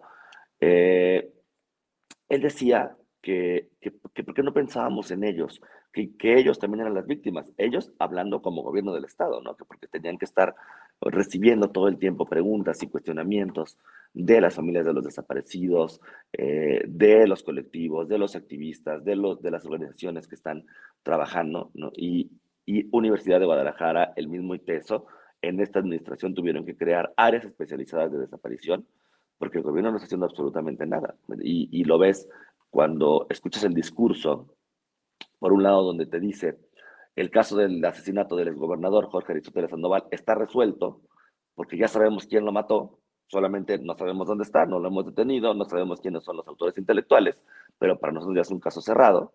Y cuando ves una desaparición de una niña hace 15 días, de 16 años, ¿no? que según las investigaciones eh, se fue con una persona de un mayor de edad, y sale el gobernador a decir, eh, pues está, se fue por su propia voluntad y no pasa nada y más bien las familias tienen que hablar con ellos. Y lo lamentable del caso es que justamente es sobrina del secretario de salud, que ahora le negó responder a, justamente a Rocío. Entonces, el tema es, es, es tremendo desde donde lo veas. Víctor, el gobernador hoy anuncia que se va de vacaciones, ¿no? Creo que y se lo preguntaba a Rocío, digo, creo que ya he visto varios anuncios, según yo es como el tercero del año, en donde dice que se va a tomar unos días de descanso el gobernador. Y yo veo que la situación no está como para que se tome vacaciones, pero me parece que el tiempo es muy, eh, el, el momento en el que dice me voy de vacaciones es un momento en donde justamente no quiere responder nada, una mañanera en donde yo les decía, bueno, el presidente le hizo el paro al decir, hoy no respondemos preguntas ahí en Jalisco, pero hemos visto que eh, Alfaro, por ejemplo, cuando fue el tema de la presa del Zapotillo, incomodísimo, como si no quisiera estar ahí, agachaba la cabeza, sudando, yo hasta le decía un meme de parece, parece que está como en el, hola Dios, de nuevo yo, sácame de aquí, o sea, Alfaro se ve incómodo cuando tiene que estar cerca de la gente, pero en los discursos dice, pues es mi chamba, yo lo tengo que hacer. ¿Consideras que, o sea, Alfaro así era, o, se le subió o se creció, como ahora dice que está en las encuestas de Movimiento Ciudadano para ser presidente, empeoró. ¿Qué, o sea, ¿en qué momento, incluso también te pregunto, ¿en qué momento se de vacaciones, Alfaro? Yo, yo, creo, yo creo que empeoró. Desde que fue alcalde de Tlajomulco se vio, ¿no? En Guadalajara fue muchísimo más notorio porque era la capital, obviamente, del Estado, era muchísimo más notorio la intolerancia que tiene hacia los medios de comunicación y la facilidad que tiene también para culpar a otros mm, de su, de su responsabilidad. Pero el tema de que se vaya de vacaciones o no se vaya de vacaciones, la verdad es que es un asunto que ya da igual, porque el gobernador tiene más de un año que no tiene contacto con la prensa, que no tiene contacto con, con, con la gente. Todos los, todos los anuncios que hace de frente y claro, como lo dice él, ¿no? En su discurso, siempre son grabados, siempre son a través de las redes sociales, y, pero, pero, pero, ya, no, ya, no se, ya, ya, no se pone de frente con, con el gremio periodístico eh, y cuando lo hace, bueno, pues justamente pasa lo que pasó el día, el día de hoy, ¿no? Pero ya no, ya, él ya no responde, ya, vámonos, nosotros como medio de comunicaciones entendemos que solamente responde a lo que tú señalabas muy bien hace rato, medios evidentemente pagados para hacer, para hacer public reportajes más más que, más que trabajo periodístico, que es para lo que fueron creados, notas tradicionales o no tradicionales. Y, y, la verdad es que eh, es, es, un denominador común. Cuando hay un tema complicado, el faro desaparece unos días, ¿no? Esperando o pensando que eso, y vuelvo a lo mismo, va, metiéndolo dentro del tapete va a desaparecer. Pero mencionabas, por ejemplo, la presa del Zapotillo, ¿no? Por supuesto que estaba súper incómodo porque en campaña les prometió que no se iba a inundar. Eh, cambia de opinión, ¿no? Como lo hace constantemente con todas sus promesas, cambia de opinión. Los habitantes que tenían más de una década luchando justamente por este tema, eh, por supuesto no lo querían ni siquiera cerca de Temacapulín, donde fue la reunión con el presidente de la República, ¿no? Así como cambia de opinión cuando dijo lo del INSABI, ¿no? Que ahora los está responsabilizando al gobierno eh, federal, eh, también tiene muchísimo por criticar, ¿no? Pero estamos hablando de lo local. Y cuando también en campaña Alfaro prometía que iba, se iba a crear un área especializada en ataque hacia el crimen organizado, ¿no? Que también es un tema que ahora ya está desviando y dice que pues, es una responsabilidad federal y que tenemos que entender que a quién le corresponde cuando en campaña pues justamente prometió que iba a hacer esta parte. Creó una policía metropolitana, que es una, una, una policía de juguete, que finalmente no termina de conformarse, que, que, tiene una persona a cargo, pero, pero que no sirve absolutamente para nada, ¿no? La, la, la policía metropolitana. Y, y, y, vamos, o sea, en, el tema del transporte público, se, y, se, y se hizo un incremento eh, cuando entró Alfaro de si mal no recuerdo, de 7 pesos a 9 pesos con 50 centavos, pero resulta que las máquinas que compraron los transportistas con presupuesto gubernamental, con financiamiento gubernamental, no dan cambio, entonces el transporte, el transporte te cobra 10 pesos al final, son más de 600 millones de pesos lo que se ha recaudado con esos cambiecitos, y en un asunto donde también el gobernador se niega a responder a dónde se está yendo ese dinero, ¿sabes? Entonces, Vamos, el tema de irse de vacaciones o no irse de vacaciones, que creo que es la tercera vez eh, que lo anuncia eh, en, lo que va del año. En realidad es lo mismo. tenemos un gobernador que no da la cara, por más que lo diga en, en, videos grabados. La realidad es que tenemos un gobernador que no da la cara a los medios de comunicación y que no da la cara tampoco a la población en general. Víctor, ¿qué es lo que más les preocupa a ustedes como prensa? Eh, ¿Qué es lo que hoy, vaya, me dices, pues, ahí vamos con Alfaro, tiene, o sea, la, la, actuación ha sido similar, pero va creciendo, va empeorando. Entonces, hoy, ¿qué es lo que les preocupa a ustedes como prensa? Lo que nos preocupa a nosotros como prensa es el tema, específicamente hablando, eh, el, el, el, tema, el detonante, ¿sabes? O sea, estamos viendo que se, está, se está creciendo una bola de nieve en Jalisco, en, en, te digo, en muchísimos aristas, pero específicamente hablando en el tema de seguridad. Entonces lo vimos, lo vimos en Veracruz, eh, seguramente conoces bien, conoces bien la historia, lo, lo, hemos visto en Guerrero, lo hemos visto en Puebla, ¿no? lo vimos en, en, Sonora hace algunos años, en Monterrey también en, en, administraciones pasadas, donde justamente el tema de evitar hablar, hablar de, ¿no? y, pensando el gobierno que con eso ya se erradicaba, lo que terminaba haciendo era generando una bomba de tiempo que, iba que terminaba en, en, en, semanas, en meses, en años de violencia imparable y que es prácticamente lo que pasó este, o lo que, lo, lo que tenemos que pasa en Jalisco, ¿no? Que eh, decía un compañero periodista hace muchos años que la sangre del, la sangre del norte ¿no? Eh,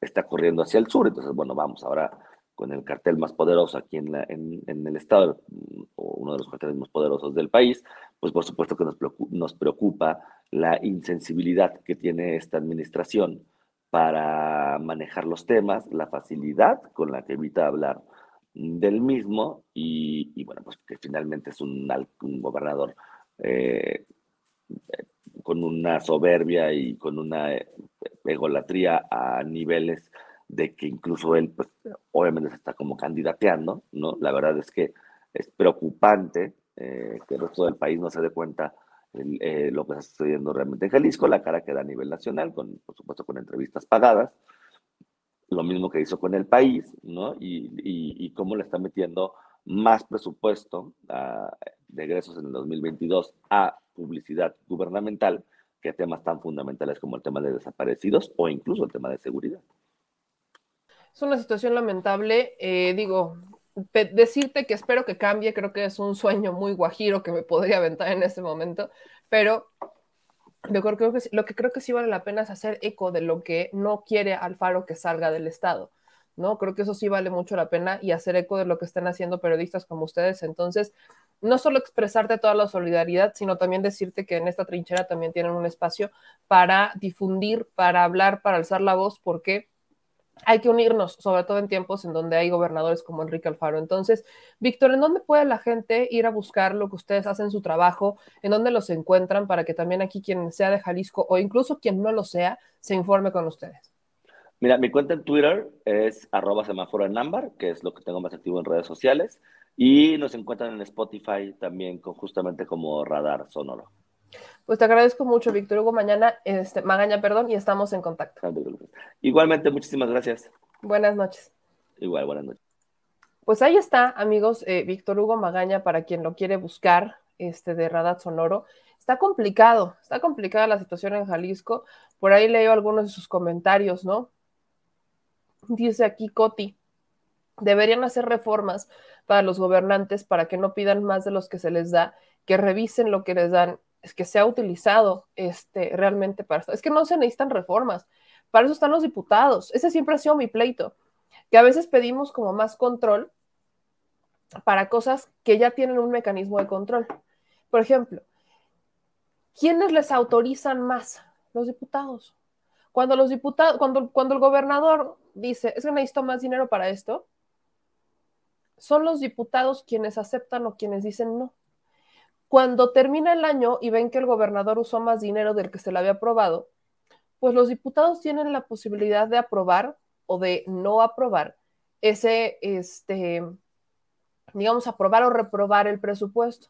Son ellos quienes tienen a un órgano que se llama auditoría para vigilar, es la chamba de los diputados, es vigilar el presupuesto. Entonces, cuando vemos ese tipo de comentarios como el que hace Coti, vuelvo e insisto, no podemos subestimar a nuestros diputados porque ellos tienen la llave en el gobierno federal por el presupuesto federal y en el gobierno estatal con el presupuesto estatal. Son ellos quienes tienen la llave de hacia dónde vamos a, aquí sí, aquí no, porque aunque obviamente la Secretaría de Hacienda manda un presupuesto, quienes lo pueden modificar son los diputados.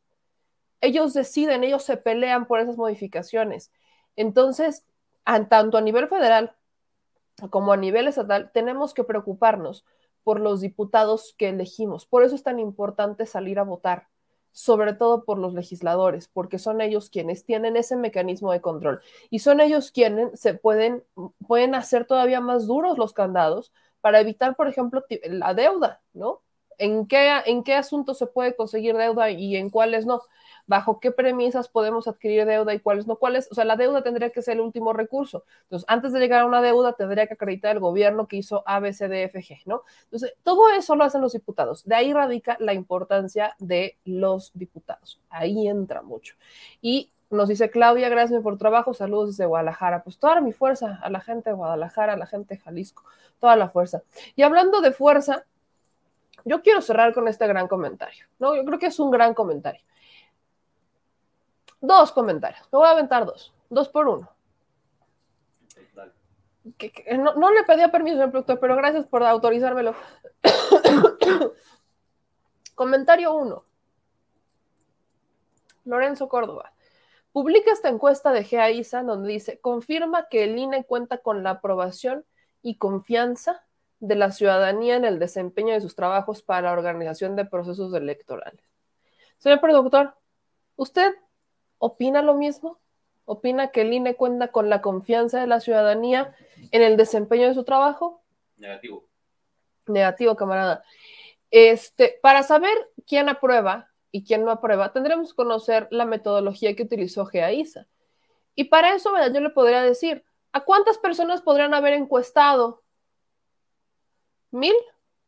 ¿Dos mil? ¿En dónde? ¿De redes sociales? Tendríamos que conocer la metodología que aplica GEA, GEA para decir, bueno, qué personas están de acuerdo con esto. Pero incluso usted puede ver cómo acá dice no la cumple y sí la cumple y vemos que hay picos importantes tanto para arriba como para abajo. Sí hay picos importantes. Entonces, el INE, hoy, hoy fue como el día, bueno, estamos como en la temporada de yo con encuestita me respaldo. Entonces, el INE dice, pues es que Gea dice que aquí nosotros, usted confía en mí. Yo le pregunto a usted, dama, damita, caballero, chile fan, ¿usted confía en el INE? ¿Para qué les pregunto, verdad? ya me salió Berta con que a mí no, a mí nadie me preguntó, ¿eh? ¿Por qué no me preguntaron? Dicen, preguntaron en las lomas.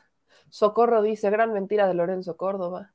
A mí no me preguntaron, también dice Valentín Franco, ¿no? Dice Claudia que negativo, camarada o sea, es una pregunta, dicen, nadie confía en el INE. sí habrá quien confíe en el INE, pero por supuesto que no son todos, ¿no? Y yo se lo digo con toda la claridad. ¿Cómo vamos a medir la confianza en el INE? Es muy simple. El día en que voten el 90% del padrón electoral. Ese día, ese día podremos medir una confianza en el INE. Porque pese a que los partidos puedan ser muy malos o los candidatos puedan ser muy malos, la gente salió a votar ese día podremos hablar de una confianza en el INE. En este momento no, no hay una confianza en el INE. Si se ganan elecciones eh, de forma avallasadora como lo hizo Andrés Manuel López Obrador en 2018 fue a pesar del INE, no, no, no por el INE, que no se pongan esa, este, que no se cuelguen eso que no les toca. Pero como les digo, tengo un segundo comentario, un segundo comentario, y es que el Reforma, pues no solo infló a Calderón, digo, infló a Colosio para presidente, sino que infló a Calderón para jefe de gobierno de la Ciudad de México. Señor productor, ¿usted votaría por Felipe Calderón para que fuera jefe de gobierno de la Ciudad de México? Nada más imagínense esa catástrofe. ¿Por qué te ríes, señor productor? Oh, no, ya me imagino. ¿Usted votaría por eso? No. ¿Cuántas suavicremas podría ser? También me quitaste la palabra de la boca. ¿Cuántas suavicremas, cuántas no, suavicremas podría ser Felipe Calderón siendo jefe? suavicremas por todos lados. ¿Cuántas suavicremas caben en la Ciudad de México? O sea, imagínate, estamos debrayando, ¿no? Ya es la medicina. Imagínate, ¿no? Te sientas, llega Felipe Calderón, jefe de gobierno, te sientas y dices, ¿para qué queremos el, el parque de Chapultepec? ¿El para qué quieres el bosque? ¿Cuántas suavicremas nos, nos caben en el bosque de Chapultepec? ¿Cuántas suavicremas? Haría un mirador. Bueno, ni eso se le prendió la. No, no, no, no, no, no, no, no, ni de broma. tener un mirador. O sea, parece, parece, parece del Día de los Inocentes, parece 28 de diciembre, todavía faltan unos días, pero según el Reforma, Felipe Calderón podría ser jefe de gobierno. O sea, estas, a estas alturas creo que querían decir, Margarita Zavala podría ser jefe de gobierno, pero como saben que Margarita Zavala pues solamente pudo ganar una de chiripa, y fue porque pues era lo que había para los de las lomas, ahora dicen Felipe Calderón, Felipe Calderón puede ser jefe de gobierno de la Ciudad de México. Dios nos libre o sea, vaya, si, si Felipe Calderón llegara a ser jefe de gobierno de la Ciudad de México, que ya toqué toda la madera que pude, imagínense cuántas, cuántos túneles, ¿cómo se llama esta madre que quiere hacer Sandra Cueva? Ese pince, ese pasadillo, ese pasadizo mágico de Las Vegas. Imagínense cuántos había, no solamente en la zona rosa, en cualquier cantidad de lugares. Imagínense nada más muchos avicremas. Tendríamos, bien, lo único positivo para aquellos que gustan del alcohol es que seguramente había promo de Bacardi y Peñafiel. Probablemente se habría promos constantes. Pero nada más, o sea, creo que el día del, o sea, para los únicos que habría un beneficio sería para los bartenders. Y muchos de nosotros que ya vivimos acá, pues tendríamos que recurrir a ellos para pasar el mal trago de la administración de Felipe Calderón en la Ciudad de México. Nada más imagínense, imagínense esa tragedia. Imagínense nada más la tragedia ¿Yo de dónde lo sacan? O sea, de verdad, ¿de dónde sacan Calderón? ¿Neta?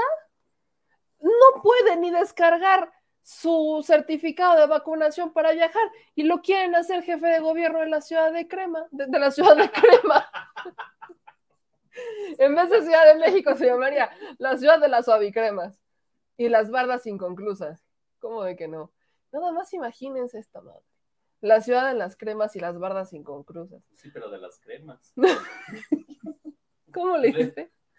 Enseña a la gente qué cremas le estás pintando. De, cremas de manicure. Cremas, esas, las cremas de manicure. Imagínense nada más las cremas de manicure en las que estaríamos viviendo en la Ciudad de México si este hombre. o sea, reforma. Reforma se volvería la calle de las cremas. Ya de por sí no le falta mucho, pero la calle de las cremas va a promover el día del temborochito, el día del borolita. Hombre, cuidado y se te ocurriera a los piñateros, a los creativos piñateros de aquí, imagínate si le hicieran una piñata de borolas. Uy, no. Uy, no. Sí, sí, sí les aplica la censuration. Imagínate que regresara a Genaro, Dios nos libre a Genaro García Luna y lo pusiera como secretario de seguridad. No seas. O sea, ya me debrayé demasiado, le digo, la medicina. Pero una, pares en los vagones del metro. Vamos a hacer, vamos a hacer esta encuesta, encuesta de, cierre del programa. ¿Compraría un avión presidencial para viajar de la alcaldía Iztapalapa a Xochimilco?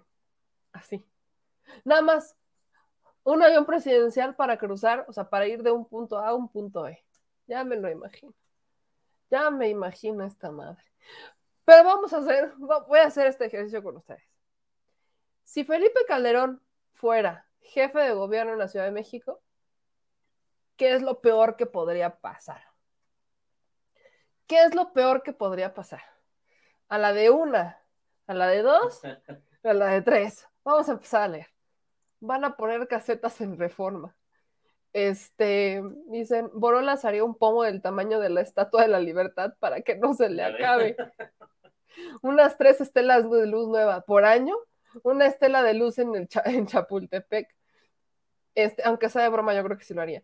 Mejor que se quede mi hermana este, de gobernador en la Ciudad de México, lo haría mejor que el Tepichín. Represión total, alcohol en todos lados. Mientras, esto es como el ritual, mientras lo dicen, toquen madera. Mientras lo dicen, toquen madera. Militarizaría la ciudad, cantinas al por mayor. Meme le, le, va a ayudar a Estados Unidos a hacer el muro. Haría un muro, ¿saben qué se imagino? Haría un muro entre, entre Iztapalapa y la Gustava Madero. Pero como los deja inconclusos, se. Ah, es cierto, pero como los deja inconclusos, pues no pasa nada, no me preocupa. Les va a dejar la puerta abierta, les va a dejar el hoyito ahí, pero haría un muro. Inconcluso, pero lo haría. Una cantina en cada esquina. Haría un aeropuerto en las águilas. Este, privatizaría el agua potable. Luego acá nos dicen también, en lugar del árbol de Navidad, un pomo en el zócalo. Quitarían el alcoholímetro. Cuba libre para toda la Ciudad de México ya me imagino cómo les decía los nombres, imagínense aquí las feministas en una administración de Calderón, pero ni de pedo se pagarán acá, ¿eh? Ni de pedo. Ni de broma. Suavicremas inconclusas, otro coloso cada 15 de septiembre, este, un avión pero con bar o un bar con avión. Le daría el castillo de Chapultepec y Verdrola. Este, vendería la Ciudad de México. Pobres manifestantes una barda de millones inconclusa, una refinería junto a dos bocas. No. Bares abiertos las 24 horas. Sí, yo me imagino una situación más o menos así. Más o menos así me la imagino. Y oigan, amigos, este, dos cosas me faltan, yo siempre le agrego dos cosas.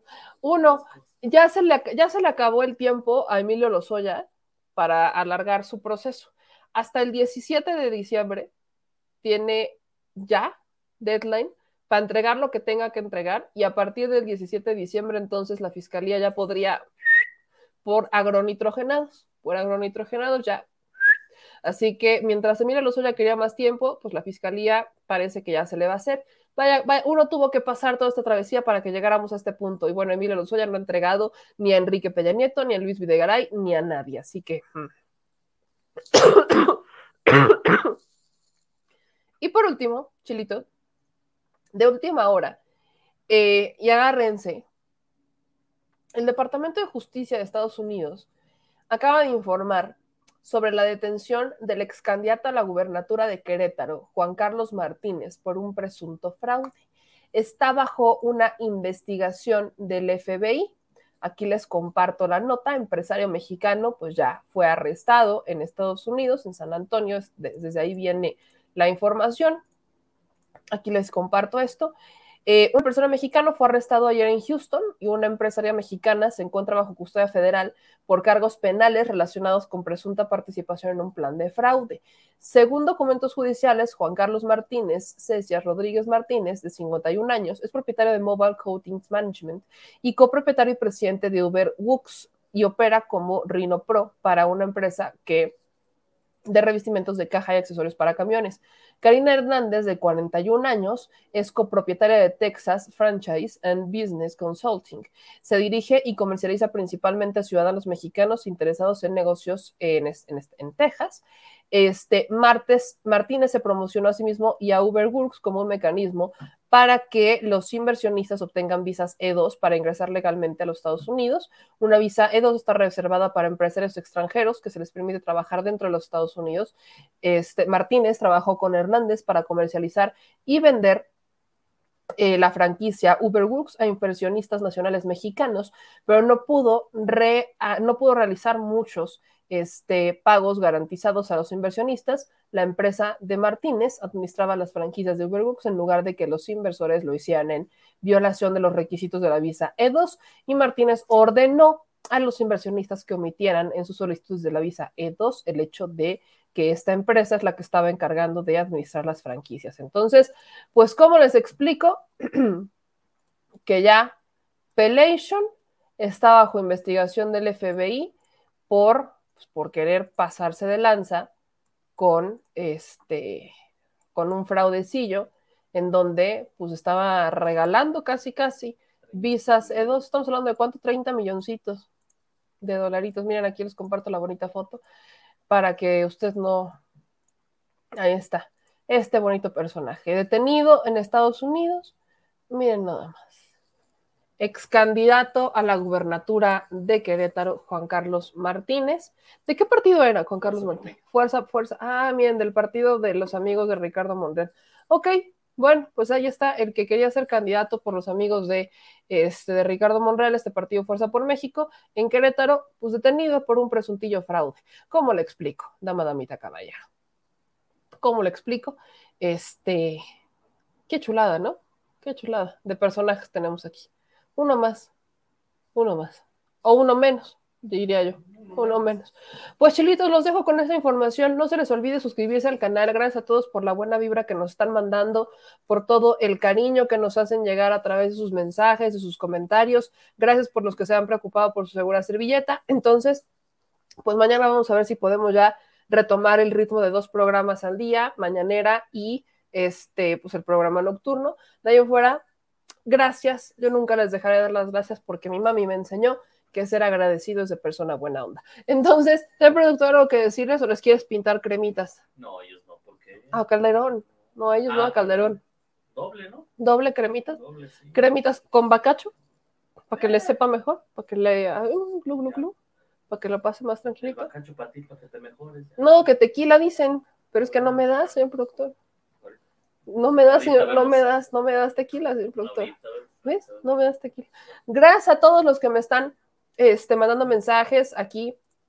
Uy, me querido Francisco, he vivido con esas nebulizaciones toda mi vida.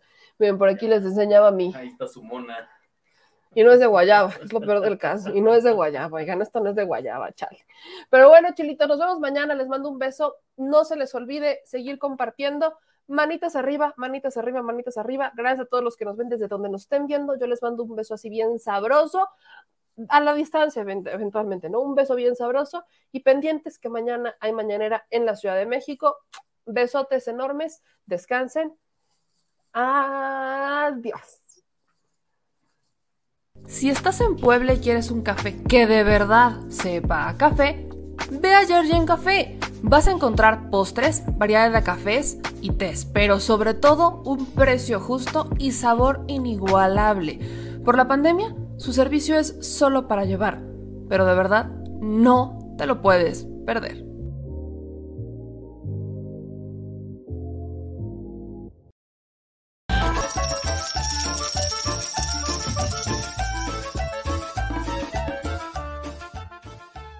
Al Chile Recuerda que una forma de apoyar nuestro proyecto e impulsarnos a generar más y mejor contenido es a través de los superchats en nuestras transmisiones en vivo. Solo tienes que dirigirte al recuadro donde escribes mensajes, darle clic al símbolo de moneda, colocar los datos de tu tarjeta bancaria, el monto a donar y de forma inmediata se verá reflejado en un recuadro de color con el mensaje de tu preferencia. Otra manera, por si no nos alcanzas a ver en vivo, es ir a la descripción de nuestro video de YouTube, darle clic a la liga de PayPal y repetir el proceso como en los superchats. Ese recurso llegará directo a nuestra cuenta bancaria. En Facebook también puedes apoyarnos de forma mensual. En el inicio de nuestra página encontrarás el botón Quiero colaborar. Ahí podrás adquirir una membresía que nos impulsará a seguir combatiendo la infodemia desde esta plataforma. Y si eres de los que no confía en la tecnología, puedes hacer un depósito o transferencia a nuestro número de tarjeta Banamex, desde cualquier establecimiento, banco y hasta tu aplicación móvil. Anótalo. El número es 4766-8415-9203-0897. Recuerda, esto es completamente voluntario y es una forma de apoyar e involucrarte más con este proyecto independiente. Hazlo tuyo y comparte.